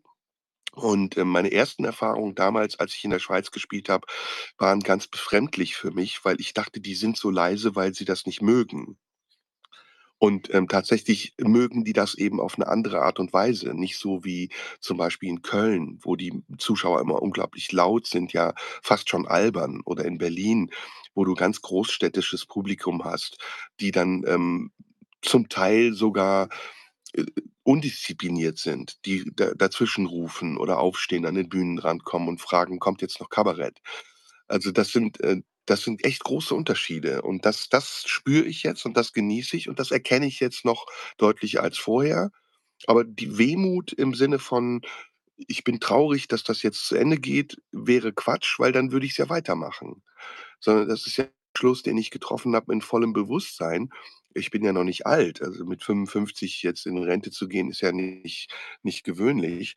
Aber, ähm, der Entschluss steht, der hat 'n ganz klaren Grund und dieser Grund hat sich nicht geändert, auch wenn ich jetzt sehr schöne Erfahrungen noch mal mache. Mhm. Das ist 'ne ha hast du irgendwie noch mal vor, irgendwie einen Abend noch mal aufzuzeichnen oder so? Gibt's da irgendwie Ja. Das organisieren wir grade. Wir wir planen grade mit unterschiedlichen Produktionsfirmen. Auch ich selbst, äh, überlege, ob ich das nicht noch mal produziere. Aber es steht eigentlich schon fest, dass wir eine Aufzeichnung machen werden und dann all denen, die's jetzt nicht sehen konnten, noch mal die Möglichkeit geben, sich das anzuschauen. Man kann ja sowieso meine Programme sind ja alle in meinem Shop enthalten und da kann man sich die ja sowieso downloaden. Und, ähm, deswegen wäre das jetzt nur noch 'n i-Tüpfelchen, das noch mal Ja. draufzusetzen. Ja. Und wie Äh ist es bei dir? Jetzt reden wir mal über dich. Du hast deine erste Premiere hinter dir. Ja. Äh, Ja, wie habe lang ich. ging dein Programm? Äh, ich war dann insgesamt bei auch, glaube ich, über 2 Stunden. Das, 2 äh Stunden. ja, das ging dann doch irgendwie äh, es ist ja so, ich bin ja bei ich bin ja in der Arbeit, die ich so mache, bin ich ja sehr textbasiert. Also, ähm, es ist viel Schreibarbeit, die ich dann so mache und, ähm bin ich schon wieder weg? Schreibt hier einer? Ne, ne, ach das, äh Ach so. ne, ne. Also, also, es ist bei mir eher sehr viel Schreibarbeit. Das ist sehr, sehr, sehr textbasiert und, ähm, in in diesem Lesebühnenformat, was ich ja üblicherweise mache, da weiß ich immer so: „Okay, gut, ich muss mich halt auch irgendwie raffen.“ Und, ähm, bei bei der Planung dieses äh, dieses Solo-Dings hatte ich habe ich mir dann so gedacht: „Ach, weißt du was, du hast ja Zeit.“ Mhm. Und das war total geil, weil ich hatte dann wirklich so die Möglichkeit, sehr viel auszuschraffieren und das so 'n bisschen aufzubauen und wirklich in diese praktisch wie so 'ne eigene kleine W Welt zu konstruieren, in der das Ganze funktioniert. Und das hat sehr viel Spaß gemacht und, ähm, insofern war das für mich sehr schön und ich war sehr glücklich darüber, dass das dann auch alles so halbwegs funktioniert hat, wie ich mir das vorgestellt habe. Und was ich vor allem toll fand, war, dass wir halt für die Location, die wir hatten, voll waren, weil ich hatte am Abend davor einen Auftritt. Da waren wir auf der Bühne mehr Leute als im Publikum. Wenn das bei meinem Soloabend so gewesen wäre, wäre das ausgesprochen peinlich gewesen. Aber ich Mhm. war sehr froh, dass wir wirklich ausverkauft waren und, ähm, auch das Publikum Bock da drauf hatte und dann bereit war, sich da mit mir drauf einzulassen. Und das hat wirklich viel Spaß gemacht und ich habe auch einige Nachrichten bekommen von Leuten, die mich dann so gefragt haben, so: „Ey, wie sieht's 'n aus? Machst du das noch mal irgendwo anders?“ Schauen wir mal, was das nächste Jahr so bringt. Ich hätte auf jeden Fall Lust, das in irgendeiner Form noch mal zu wiederholen. Ähm, gucken wir mal, wie sich das so entwickelt. Aber ich hatte sehr viel Spaß daran und hatte große Angst, dass das eventuell nicht klappt und ich mich da komplett selbst überschätze, aber es lief dann relativ gut. Mhm. Ja, du, ähm, machst ja grade echt 'ne Wandlung durch, ne, muss man sagen sagen. So von der ersten Begegnung, die wir hatten, bis zum heutigen Tage, finde ich, ist es 'n großer Unterschied. Könnte man sagen, du wirst erwachsen? Weiß ich nicht. Weiß ich nicht. Ich glaube, ich, ähm, werde einfach sicherer. Mhm. Und fühle mich dann ich fühle mich, glaube ich, wohler in, äh, Situationen, die zuerst für mich ungewohnt waren. Ja, du machst das ja auch ganz hervorragend. Also, mittlerweile bist du ja 'n fester Bestandteil von Radio 1 und dem RBB. Ähm, du machst mehrere mehrere Sendungen als Redakteur und arbeitest ja erstaunlicherweise auch noch, ähm, äh, in kleineren Jobs, wie zum Beispiel beim Teleprompter bei Dieter Nuhr und was weiß ich wo. Mhm. Ähm, finde ich bemerkenswert. Und ja, ich bin dankbar und froh, dass ich das so mit mitgestalten kann. Ähm, und bin ja auch mal gespannt wir haben ja auch Pläne für die Zeit danach. Mhm. Wie sich das alles ent das verraten wir jetzt hier noch nicht, aber es gibt Pläne für die Zeit danach und wir beide werden auch uns erhalten bleiben, was ich auch gut finde. Aber ja, das ist alles Zukunftsmusik. Ich hatte noch eine Idee, über die wir sprechen können, und zwar 'ne allgemeine Idee. Ähm, was hältst du davon, wenn wir über Reaction-Videos sprechen? Die neue Pest im Internet. Na, so neu ist sie ja nicht. Das ganze Ding gibt's ja nun schon seit, boah, fast 'nem ganzen Jahrzehnt. Ähm, Ja? ja, ja, das ist das ist keine neue Entwicklung und es ging vor allem noch 'n bisschen banaler los, als es jetzt teilweise ist. Ähm, am Anfang war's ja Mhm. s so, dass halt die Dinge, auf die reacted wurden, halt ausnahmslos irgendwelche Dulli-Sachen waren, wo die äh, keine Ahnung, jemand schneidet mit einem erhitzten Messer durch verschiedene Gegenstände. Und dann gab es Leute, deren Job es war, sich dann da hinzusetzen, sich in dieses kleine Rechteck im unteren Eck, ähm, zu begeben und dann zu sagen so: „Boah, geil, wie der das schneidet.“ Und das ist das ist so das, wie's angefangen hat. Mittlerweile ist es ja immerhin so, dass es durchaus auch 'ne sehr umfangreiche Bubble gibt, die, ähm, Reactions auf politischen Content macht und, äh, sich in 'ne Diskussion einlässt. Das hat dann immerhin so 'n bisschen Mehrwert, wenn's natürlich auch 'ne vergleichsweise einfache Form der Inhaltsproduktion ist, die größtenteils auf den Inhalten anderer basiert und die vor allem auch 'n we 'n geringen Rechercheaufwand hat. Also, es ist 'n gro es ist sehr impulsgesteuert, ne? Du guckst dir was an und deine deine sofortige Reaktion, die meistens auch vergleichsweise unüberlegt ist, weil eben die Leute in diesem Moment etwas zum 1. Mal wahrnehmen, das semmelst du dann raus. Das ist natürlich jetzt nicht unbedingt die die die hohe Kunst des politischen Diskurses, aber es ist immerhin schon mal 'ne bessere Entwicklung als das, was wir vor 'n paar Jahren noch hatten. Wenn auch nach wie vor inhaltlich größtenteils wenig gewinnbringend. Mhm. Ja, ich, ähm Du hast ja mitbekommen, ich habe ja letzte Woche so 3, 4 Sendungen hintereinander gemacht, jeden Tag eine. Mhm. Und experimentiert, weil ich eigentlich die Tools hier von YouTube sehr gut finde. Ich finde, das hat sich sehr gut entwickelt und ist auch eine der Plattformen, die ich im Moment am angenehmsten finde, sowohl in der Verwaltung als auch in der, ähm, Anwendung. Ähm ja, und eines dieser Experimente war eben, ich wollte was machen, was Reaction-Videos provoziert, ja? Also, ich habe überlegt: „Wie kriegst du das hin, dass du etwas machst, ähm, worauf Leute reagieren?“ Und du hast es ja gemerkt, äh, in in einem Fall hat's ja auch funktioniert, ähm, trotz einiger Schwächen und Unzulänglichkeiten von von meiner Seite aus. Aber, ähm, das ist ja 'n Lernprozess und ich lerne halt immer mehr, dass, ähm im Internet, also grade auch auf YouTube, gar nicht mehr entscheidend ist, was man sagt, ähm, wofür man steht und was man eigentlich gemacht hat in den letzten 30, 40 Jahren, sondern welche Reaktion man damit auslöst. Und ob diese Reaktion dann wieder neue Reaktionen auslöst, dann ist das eigentlich wie 'n Selbstläufer und du kannst dich zurücklehnen und sagen: „Ja, pf, solang's Geld in meine Kasse bringt, kann jeder machen, was er will.“ Das ist ja 'ne Form von kostenloser Werbung. Ähm, ich habe auch das Gefühl, dass je mehr Reactions auf Reactions auf Reactions es gibt, dass man, ähm, unempfindlicher wird für tatsächliche Kritik. Also, dass das irgendwann so inflationär wird, diese ganzen Sachen, die du auch eben vorgelesen hast, diese ganze Boshaftigkeit, die einen anfangs noch so, äh, ja, getroffen bis äh, bis erschreckt hat, dass die sich abnutzt. Und dass man irgendwann sagt: „Ja, okay, wieder irgendeiner mit irgend 'nem Aliasnamen, ähm, 0012345 und 'nem Profil, auf dem kein einziger Klick ist, der wahrscheinlich sowieso immer der gleiche ist, der meint, irgendwo seinen Senf dazu beitragen zu müssen oder von der von der Illusion ausgeht, dich mit seinem Senf zu treffen oder zu beschmutzen oder zu belästigen.“ Das ist irgendwie auch schade. Ich finde, diese Unempfindlichkeit gegenüber Kritik ist schade, weil ich finde Kritik wichtig. Ich finde, konstruktive Kritik ist total wichtig und ich nehme auch jede konstruktive Kritik total ernst. Aber ich finde halt, dass es mittlerweile so 'n gewissen Grad an Ernsthaftigkeit, ähm unterschritten hat. Also, es ist es so, dass du das dass es so viel und so inflationär und so drüber ist, dass man's nicht mehr ernst nimmt und das ist schade. Ne? Mhm. Ja, wa was ich bei Reaction-Videos halt auch noch mal, äh, so so spannend finde, ist ja, wie was das für ein im Grunde genommen kindischer Impuls ist, ne? Man sieht irgendetwas, man hat eine man hat eine unmittelbare Reaktion darauf, eine ein unmittelbares Gefühl, das man damit verbindet.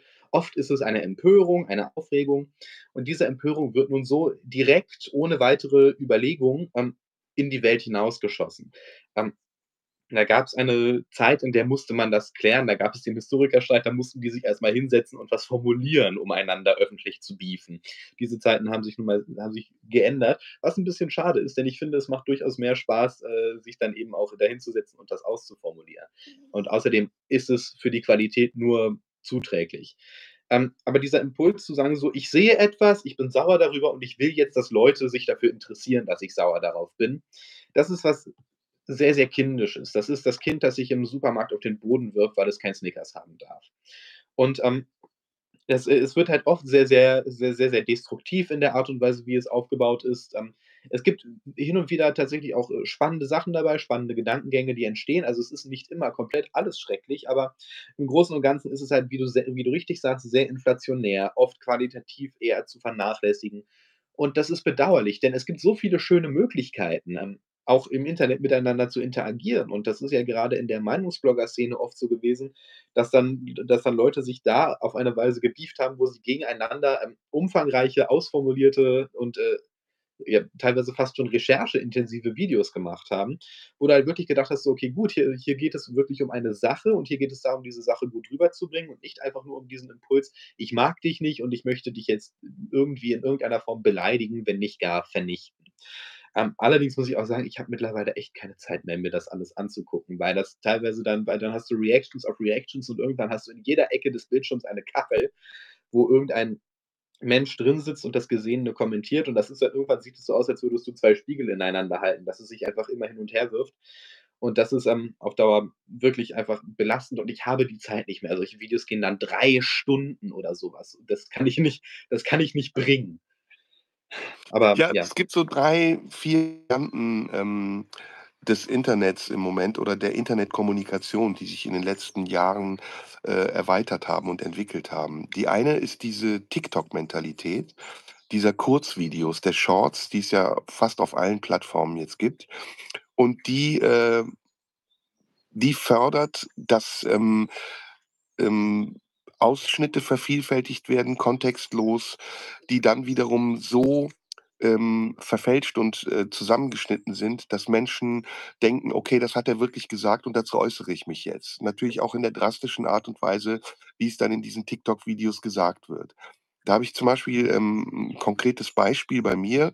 Ich habe, ähm, im Podcast mit Florian, ähm, im Tippi ich weiß nicht, ob du dich an diese Stelle erinnerst, ähm, auf die ironische Frage von Florian, äh, was ich von der Emanzipation halte, ironisch geantwortet: „Emanzipation nicht, Frauen ergaunern sich Emanzi Emanzipation und erjammern sich Emanzipation.“ Und das hat jemand als Ausschnitt rausgeschnitten und, ähm, so äh, äh, verkauft, als hätte ich das ernsthaft gesagt. Und, ähm, erst mal ist es müsste man eigentlich neue rechtliche Wege finden, um dagegen vorzugehen, weil das ist ja 'ne ganz klare Verfälschung des Inhalts und auch Vervielfältigung verfälschter Inhalte. Und 2. ist das, ähm, auch da wieder unmoralisch, ne, weil man jemanden benutzt, um vielleicht seine eigene Meinung über ihn zu transportieren. Das wäre so, als würde ich sagen, ähm, früher, als man noch „Heil Hitler“ gesagt hat, war eine ganz andere Zeit, die heute Gott sei Dank nicht mehr ist. So, und dann nimmst du nur das „Heil Hitler“ raus und vervielfältigst das und sagst: „Guck mal, Serda hat „Heil Hitler“ gesagt, er ist 'n Nazi.“ Mhm. Und, ähm, das ist in vielen anderen Dingen auch so. Das ist bei mir passiert's immer wieder, weil natürlich ich jemand bin, der auch vielleicht in, ähm in, ähm, sehr greifbaren Phrasen redet oder in in in greifbaren Sätzen formuliert.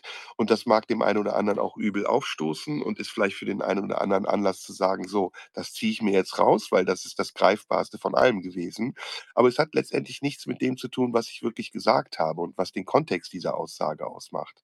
Das ist das eine. Das andere sind diese Reaction-Videos, wo ich dir, recht gebe, das hat was total Kindisches. Und zwar, wenn du's ganz runterbrichst, ist das: „Du bist doof. Ne, du. Ne, du. Selber. Doch. Nein. Doch. Nein. Doch. Selber. Selber. Selber. Selber.“ Also, wie so 'n Pingpongspiel, in dem es gar nicht mehr um irgendwie 'ne 'ne Argumentation oder sonst was geht, weil die meisten, die ja da denken, sie würden argumentieren, halten sich ja für unheimlich überlegen, ne? Das ist ja und die geben diesen Videos auch immer so Titel wie „Die Zerstörung des so und so“ oder Ja. „Jetzt reagiert der und der auf das und das“, Mhm. ähm, was auch immer 'n Clickbait ist, weil ich habe da noch nie gesehen, wie jemand zerstört wird. Deswegen habe ich zum Beispiel meinen Videos in der letzten Woche, wo ich diese Videos getestet habe, auch immer so Klit äh, Clickbait-Titel gegeben, ne? Äh, äh, „Jetzt packe ich aus“ oder „Sensationelle Enthüllung.“ Mhm. Und tatsächlich sind die Leute auch wütend und enttäuscht, wenn sie dieses Video gucken und dann kommt gar nichts. Ja, was du wa was du auch immer sehr gut gemacht hast in diesen Videos, was ich was ich wahnsinnig witzig fand, war, dass du gesagt hast so: „Ich habe am Ende 'ne große Ankündigung für euch. Ja, Da ja, ich genau. richtig was raus.“ Und dann einfach Kommt's gar nicht, du vergisst es einfach. Ja, das sind halt und genau, und das ist dann in der in der Dramaturgie dieser Videos ist jetzt auch neu, habe ich gesehen, ist immer der Pre-Opener. Da wird dann ein Satz gesagt, ne: „Warum das guckt ihr euch das und bla bla bla bla und warum ich das und das und das machen werde, das erkläre ich euch jetzt im Video.“ Dann kommt ein ellenlanges Video, was meistens auch so provisorisch ist, ne, wo dann der der oder diejenige sagt: „Ja, übrigens, ich werde mir das jetzt live mit euch angucken. Ich habe das jetzt auch noch nie gesehen. Ich sehe es jetzt zum und du denkst so: „Alter, was ist daran interessant, dass ich dich dabei beobachte, wie du ein Video über dich zum 1. Mal anguckst? Was willst du mir damit sagen? Dass du so Mhm. souverän bist, dass du im Angesicht deiner Fan-Crowd dir 'n Video angucken kannst, ohne zu kollabieren? Oder dass du so schlagfertig bist, dass du in dem Moment, wo du kritisiert wirst, 'ne passende Antwort dazu findest? Was ist die Qualität daran, außer Ja. die Behauptung aufzustellen: „Ich habe dicke Eier?“ Also, ich kann dir genau sagen, was die Qualität daran ist. Die Leute glauben, es ist die Qualität, dass sie so schlagfertig sind. In Wahrheit ist es ein sehr primitiver Impuls der Zuschauer, die gerne Katastrophen sehen wollen. oder beziehungsweise so einschneidende Erlebnisse. Und wenn jemand ein Video sieht, in dem er beleidigt wird und daraufhin dann angefasst ist, dann ergötzt sich der Zuschauer daran. Das ist im Grunde genommen etwas wahnsinnig Primitives. Und ähm, das ist genau das gleiche Video, das ist genau die gleiche, das genau die gleiche Mechanik, die passiert, wenn Leute ein Video total witzig finden, wo jemand irgendwie mit Rollschuhen fährt und sich auf die Fresse legt und dann schreit, Aua! Das ist im Grunde genommen das Gleiche. Es ist sehr primitiv, mhm. aber es hat leider seinen Platz in der menschlichen Psyche. Ja, und es ist aber auch eine Unart. Also, ich finde, es ist eine Fehlentwicklung. Also, es ist jetzt mittlerweile so, äh, wie gesagt, es diese Reaction-Videos, die für mich im Hip-Hop noch irgendwie funktioniert haben. Ne? Also, wenn Flair reagiert hat auf irgendeinen anderen Hip-Hopper, dann fand ich, hatte das so von hatte das was von Beef. Und Ja. Beef ist ja etwas, was aus der Hip-Hop-Kultur kommt und dahin gehört. Aber Beef unter Privatleuten, ja, die dann anfangen, sich gegenseitig zu kommentieren öffentlich im Internet, hat was total, ähm weiß ich nicht, Billiges, was Ja. Prolliges, was was Lästerliches. Ja, Flair ist aber vor allem auch lustig, ne? Das ist noch mal der Unterschied. Der Typ ist wahnsinnig unterhaltsam. Ja, Flair ist der King der Reaction-Videos, ne? Ja, absolut. Aber gut, äh, darüber wollte ich nur kurz mit dir reden. Das ist so eine Entwicklung, die habe ich halt jetzt festgestellt. Und das Schöne ist, man kann das ja auch provozieren, ne? Also, man wir wir machen ja hier immer noch den Fehler, dass wir das viel zu ernst nehmen, was wir machen. Wir Mhm. müssten eigentlich auch gucken, dass wir ein bisschen edgy werden und dass wir Dinge dass wir Behauptungen aufstellen, die irgendwie falsch sind oder knapp vorbei oder mindestens für Erregung sorgen. Und was das Schöne ist, ist ja, die, die rechte Crowd ist ja im Moment so wirklich in der, in der Überhand. Ne? Also die, die reagieren ja wahnsinnig schnell. Und äh, da würde ich gerne übrigens mit dir auch noch zum Schluss drüber reden.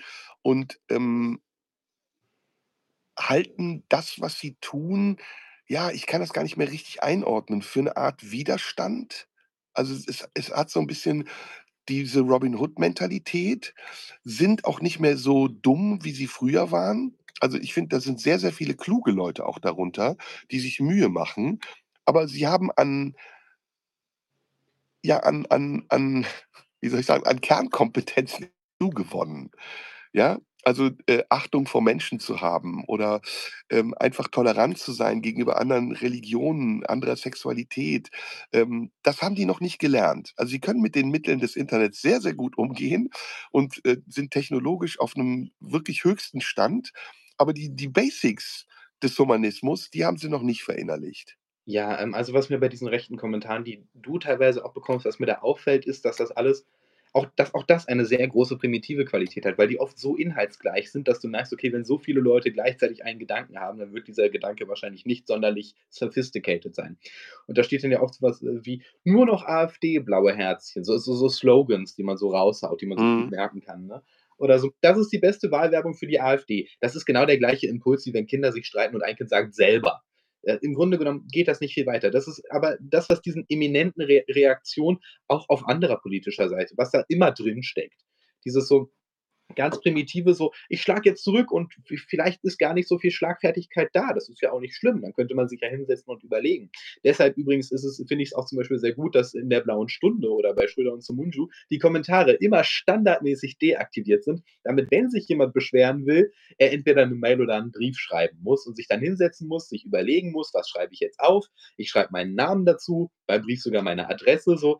Das ist dann einfach im Grunde genommen der Klasse, das ist im Grunde genommen dann einfach eine Art und Weise, diesen Diskurs, dadurch, dass man ihn verengt, zu verbessern. Hier schreibt gerade einer nur noch AfD, das ist absolut der Klassiker. Nur noch AfD. Übrigens, weißt du, was geil ist nochmal in Bezug auf die Amadeo Antonio Stiftung, ja. die ja, glaube ich, in ihren Grundstatuten hat, äh, für Demokratie und Toleranz einzutreten, dass sie die Kommentarfunktion auf Twitter sperren.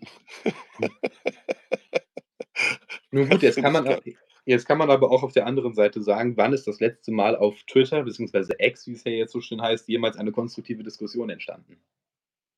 Warum äußert man sich dann auf Twitter überhaupt, wenn man den Gegenwind nicht erträgt? Also das, diese Frage können wir ja anders beantworten. Wir sind ja, wir sind ja arrogant und wir sind Künstler und wir treten. Jetzt ist Serda bei mir eingefroren.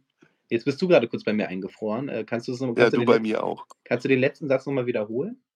Ich habe gesagt, wir sind ja arrogant und treten nicht für Toleranz und Rassismus ein, sondern wir verstecken uns ja hinter der Kunst. Wir treten vor allem, für, wir treten vor allem für Toleranz und für Rassismus ein. Das, das machen wir auf jeden Fall. Ja, und wir haben auch nicht 826.000 Euro in der Kasse, mit denen wir irgendwelche unsichtbaren Projekte fördern wollen in 10 oder 20 Jahren, wie zum Beispiel Umzüge von Frauen, die sich bedroht fühlen. Ja. Na ja, egal. Auf jeden Fall, ähm, lange Rede, kurzer Sinn, ähm wir leben schon in 'ner komischen Zeit grade, oder? Also, Ja. ich finde das alles grade super unübersichtlich. Ich habe immer noch das Gefühl, dass Corona nicht nur, ähm, die die Körper verseucht hat, sondern auch die Gehirne der Menschen. Und, ähm, egal, ob man's jetzt hatte oder ob man geimpft war oder ob man in dieser Zeit auch, ähm, ungeimpft und, ähm, uninfiziert davongekommen ist, irgendwie hat das unsere Gesellschaft total durcheinandergebracht. Und nicht nur unsere, weltweit. Und ich habe das Gefühl, wir kommen da so schnell nicht mehr raus, weil das ist wie 'n Stapel, ne? Corona ist der unterste Bauklotz und die nächsten Bauklötze sind schon drauf. Äh, Ukraine-Krieg, äh, Wirtschaftskrise et cetera. Und das Ding fängt langsam an zu wackeln. Und wenn's zusammenstürzt, und da kommen wir jetzt an den Anfang unseres Podcasts heute zurück, aufgrund irgendeines banalen Anlasses, dann, ähm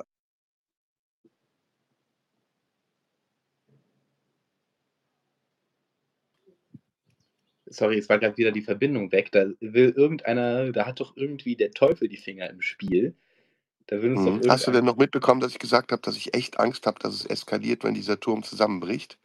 Äh, das habe ich noch mitbekommen. Das war also, ich habe mitbekommen, dass Ja. du gesagt hast, dass du Angst hast. Und das kann ich, ähm, total, nachvollziehen, weil ich glaube auch, dass wir dadurch, dass es halt grade immer dass die dass die verbalen Mittel, mit denen wir auch, äh, miteinander umgehen, immer brutaler werden, dass sich das früher oder später auch übersetzen wird. Weil das ist gerade ein ein gegenseitiges propagandistisches Aufheizen der Lager. Und das, ähm, endet nicht gut, glaube ich. Denn we wenn die verbalen Mittel immer schärfer werden, dann habe ich auch das Gefühl, dass diese Eskalation sich irgendwann nicht nur vom Wort in die Tat übersetzt, sondern auch in der Tat dann die entsprechende Schärfe hat. Denn, ähm, die Begriffe, mit denen wir sehr, sehr lax umgehen, ähm, also das Wort Nazi zum Beispiel, wie wie wie frivol das mittlerweile verwendet wird, wenn du überlegst, was für äh, was das im Kern bedeutet, ne? Was Nationalsozialismus tatsächlich in diesem Land bedeutet hat, das ist dann schon 'n bisschen bedrohlich. Es ist sowieso Geschichtsklitterung, aber das erleben wir ja massiv. Gerade die Leute, die anderen Leuten Revisionismus vorwerfen, machen sich selber regelmäßig dessen schuldig, indem sie sehr wohlfeil umgehen mit Terminologien. Aber das ist das ist 'ne beängstigende Entwicklung. Und ich glaube, aus der Geschichte lernen wir nicht. Also, ich, ähm, finde, mehr noch als das Wort Nazi, ähm, trifft im Moment, ähm, ähm, der Begriff Faschismus den Kern der Sache. Und wir erleben eine, Diversifizierung des des Faschismus in unterschiedliche Bereiche. Also, ich habe das eben gesagt, für mich ist jemand wie, äh, Quattro Milf alias Jasmina Kunke genauso faschistoid in ihrer Ansicht wie wie andere Leute, die aus 'nem anderen Spektrum kommen. Und ich kann das auch begründen. Ähm wenn 'n Dialog nicht mehr möglich ist, weil jemand so ideologisiert ist, dass er glaubt, er vertritt die einzig wahre Lehre. Und mit, äh, äh mit dem, was er denkt, auch, ähm, Menschen, ähm, denunziert, angreift, verdächtigt, verurteilt und sie bloßstellt oder in irgendeiner Form diffamiert oder sich das Recht nimmt, ähm, äh, beleidigend zu sein, dann überschreitet er moralische Grenzen und dann überschreitet er aber auch politische Grenzen. Weil ich finde, ähm, zur Demokratie und zur Toleranz gehört eben auch immer, dass man andere gelten lässt und dass man versucht, mit dem, was sie an Argumenten bringen, konstruktiv umzugehen und im Zweifelsfall sogar Teile dieser Argumentation zuzulassen und im im besten Fall sogar anzunehmen. Aber wenn man, äh, rigide ist und wenn man, äh, ideologisch so stur und starr ist, vielleicht auch aufgrund irgendeiner begründeten biografischen, äh, Disposition, dann wird eben der Dialog unmöglich und der Konflikt kommt in den Vordergrund. Und Konflikt, und deswegen benutze ich diesen F Faschistoid auch sehr bewusst, ist eben dann dann reicht es eben nicht, den anderen niederzubügeln oder 'n Video zu machen, in dem man sagt, ähm, die Zerstörung des Serdar S., sondern dann versucht man eben auch noch weiterzugehen. Und diese dieser dieser Anspruch, jemanden zu eliminieren oder jemanden, äh, zu zu vermeiden, sei es zum Beispiel bei der Antonio-Amadeo-Stiftung dadurch, dass man die Kommentarfunktion sperrt in einem Bereich, in dem eigentlich 'n Diskurs 'n wichtiger Diskurs stattfinden müsste. Oder aber auch der Anspruch, ähm, Gleichgesinnte zu finden und äh, Mehrheiten zu bilden gegen Minderheiten, das ist etwas, was auch in der Vergangenheit und in der Gegenwart immer funktioniert hat und ganz, ganz fatale Ergebnisse erzeugt. Mhm. Ja. Äh, ich glaube, dass der Kern dieses Problems, äh, damit losging, dass irgendwann, ähm, eine Überzeugung eintritt, äh, die da lautet: „Wir sind die Guten.“ Und, äh, das ist, glaube ich, so der Kern des Übels, weil an diesem Punkt beginnst du, die eigene Meinungsäußerung nicht mehr als Äußerung deiner Meinung zu sehen, sondern als, ja, Statement, als eine Art Manifest nahezu und vor allem als, ähm, Pamphlet für das Richtige. Und, ähm, ich kann da jetzt nur für mich sprechen, aber wenn ich mich über Dinge belese oder und irgendwie mir eine Meinung dazu formiere, versuche ich immer mit, äh mit besten mit also, mit besten Intentionen, mich auch offen zu halten dafür, äh, eventuell ei eines Besseren belehrt zu werden. Und ich glaube, an dem Punkt, an dem man diese Fähigkeit dazu aufgibt, sich vielleicht auch einzugestehen, ähm, dass man sich an Punkten geirrt hat Fehlerkultur ist ein Thema, über das wir sehr lange sprechen können, sowohl in der Politik als auch im öffentlichen Diskurs. Äh, wenn man das verliert, diese Fähigkeit auch von der eigenen Meinung zurückzutreten im Sinne von äh, zu sagen so: „Okay, gut, eine Meinung, das ist auch was das ist auch was, äh, Fluides, das kann sich auch durchaus mal ändern.“ Und, ähm, eine Meinung muss nicht in Stein gemeißelt sein und vor allem, äh, hat sie gar nicht unbedingt diese Wichtigkeit, in Stein gemeißelt zu werden. Wenn das fehlt, dann erleben wir ziemlich traurige Zustände, wo, ähm, auch sehr viel mit Gefühlen argumentiert wird, und zwar auf allen möglichen Seiten. Ähm, wir erleben diese Gefühlsargumentation sowohl auf der rechten Seite aktuell, wenn, äh, da da gesagt wird so: „Ja, es ist doch so, dass jeden Tag irgendwie 'n Messer-Ali rumrennt“, in Anführungszeichen. Ähm, und wir erleben das aber auch, ähm, wiederum auf der entgegengesetzten linken politischen Seite, ähm, wenn eben viel über die Beleidigung und das Opfertum argumentiert wird. Das ist ja das ist ja das Paradebeispiel für die Argument das Gefühl als Argumentationsgrundlage. Und dann erleben wir eben einen Diskurs, der überhaupt nicht mehr funktioniert, weil irgendwann sich dann weil irgendwann dann die Meinung den Fakt ersetzt. Und wenn du keine gemeinsame faktische Basis hast, auf der du dich austauschst, dann redet man nur noch aneinander vorbei. Weil wir brauchen doch ein gemeinsames Grundgerüst. Wir müssen, äh, gemeinsame Themen haben und gemeinsame Fakten haben, wo wo wo wir sagen können: „Das und das ist so und so passiert und das denken wir darüber.“ Und wenn das nicht da ist, dann bricht die öffentliche das öffentliche Gespräch miteinander zusammen und wir la laufen laufen blind und ohne Rücksicht aufeinander durch die Gegend und, äh, stellen uns hin und wieder auf eine umgedrehte Bierkiste, krakeelen unsere Position und ansonsten kümmern wir uns nur um uns selbst. Und das ist kein schöner Zustand. Ja, und es gibt eine, äh, äh, fast schon als selbstverständlich geltende geltende Widersprüchlichkeit, die, ähm, den Menschen, die das wahrnehmen, ja auch bewusst ist und bewusster wird und, äh, dafür sorgt, dass wir, ähm, immer kategorischer werden.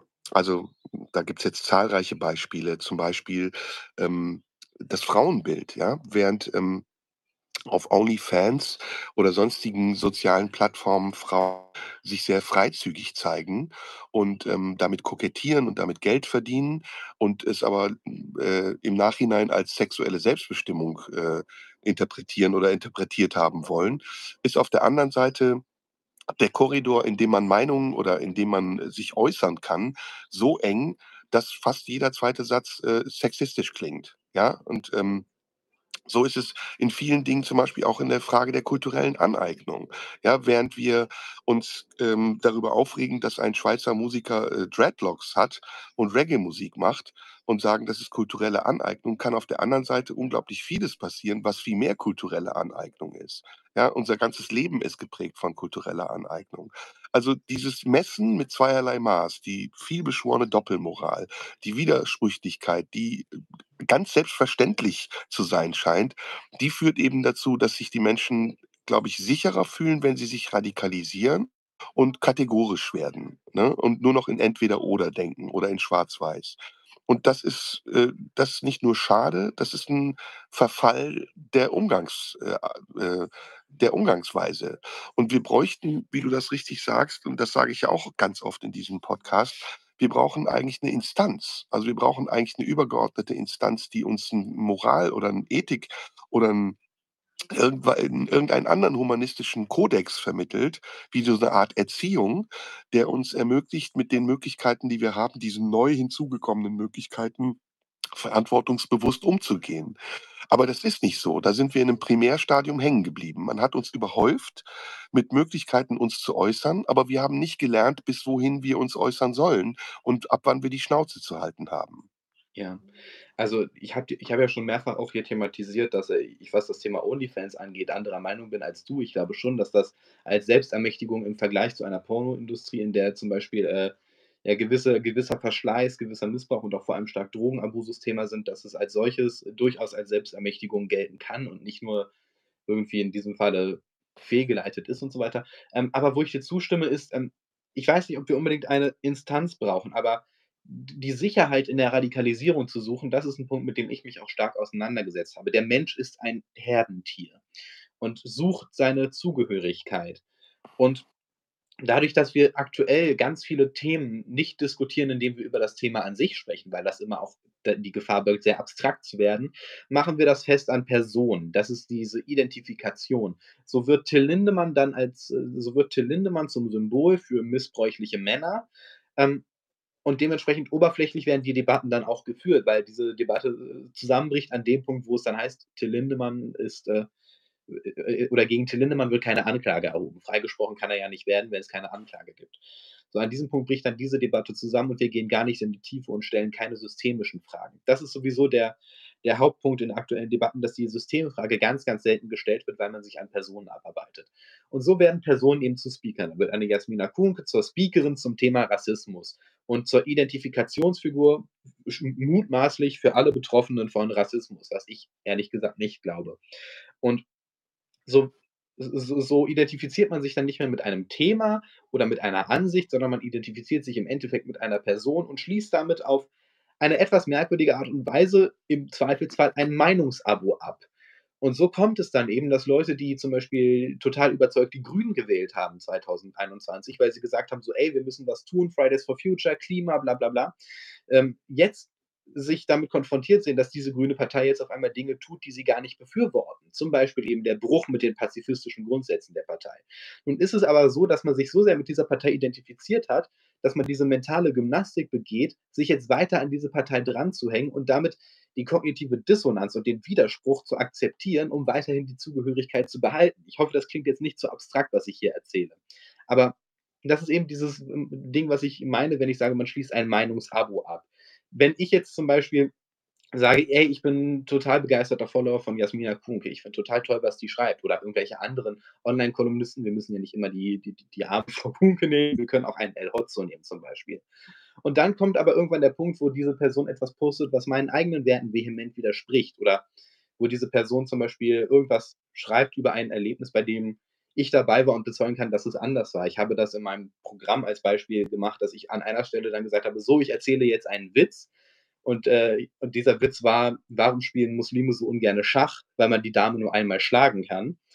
Und dann habe ich gesagt, so, okay, wenn das jetzt als Ausschnitt genommen wird und diese Speakerin dann auf ihrem Twitter-Account dazu schreibt, so, ja, Ben Erik Scholz ist ein rassistischer, islamfeindlicher Sack, und dann jemand, der hier im Publikum sitzt, dann dazu schreibt, nee, Moment, ich war dabei, er hat das eingeordnet, dann kommen wir an diesem Punkt in einen Widerspruch, wo du dann praktisch rausgeschoben wirst. Und das ist der soziale Tod. Und der soziale Tod ist wahnsinnig mächtig als Mittel. So, es wurde teilweise als Foltermethode benutzt, dieser soziale Tod. Und das, da herrscht eine große Angst vor. Und so neigt man dann eben dazu, sich auf eine Seite zu stellen und an dieser Seite festzuhalten, sobald man sie gefunden hat. Teilweise auch eben im Widerspruch zu den eigenen Werten. Ja, und darüber hinaus gehen dann eben die, äh, die wichtigen Dinge verloren. Ne? Und auch der Blick auf die wichtigen Dinge geht verloren. Und man wird Teil einer Verwertungskette und äh, möchte das eigentlich gar nicht. Also ich möchte nochmal auf das Beispiel Rassismus zu sprechen kommen.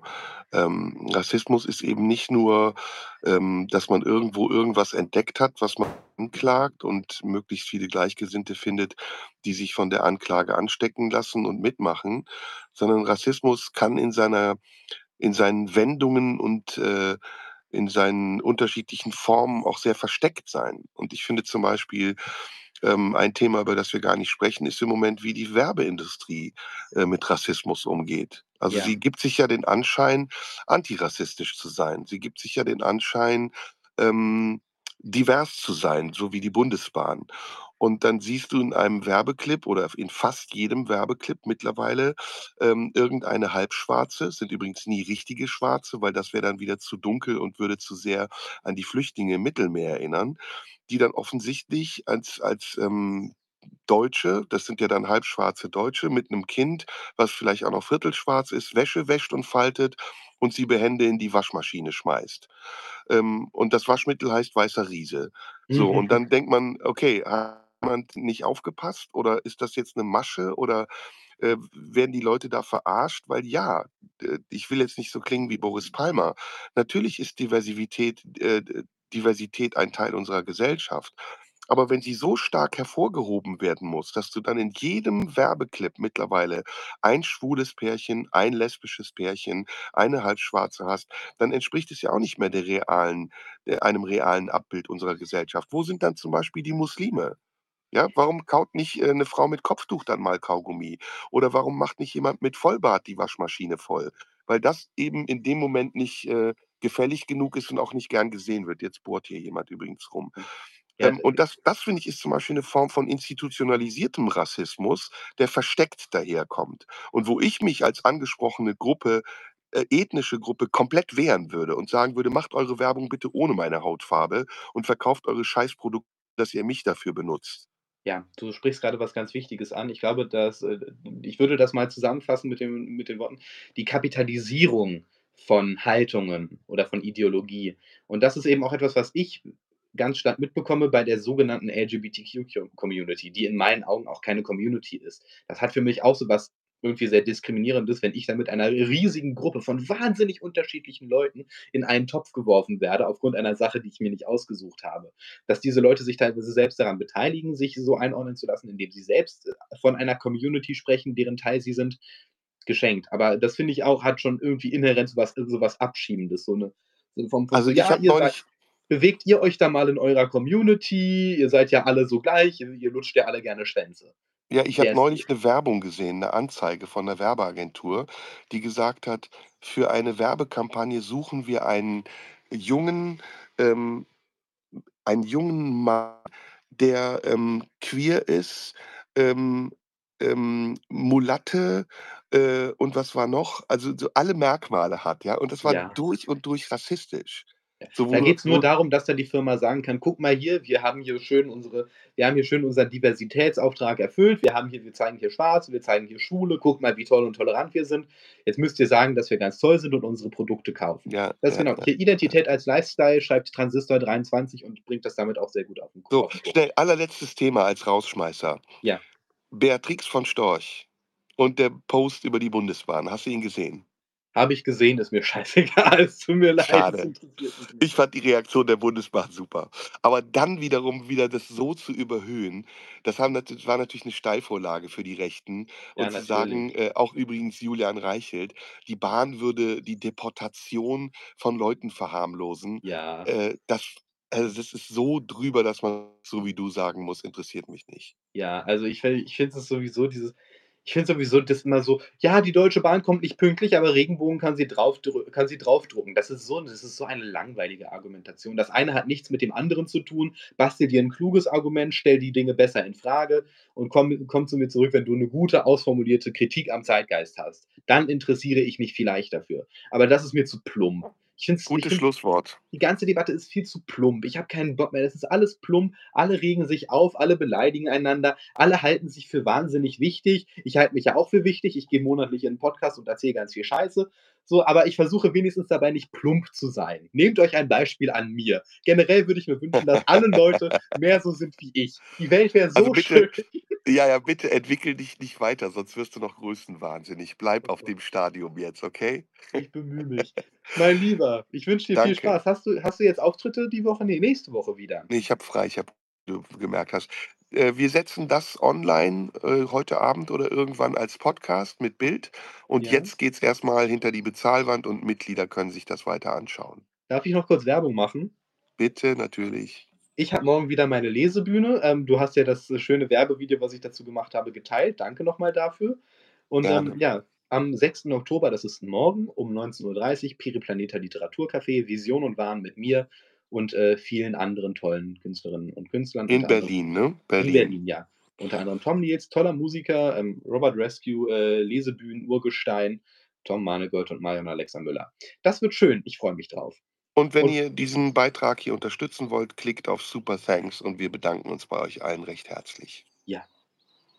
Bis später. Tschüss. Ciao. Die Boygroup der Hardcore-Katholiken.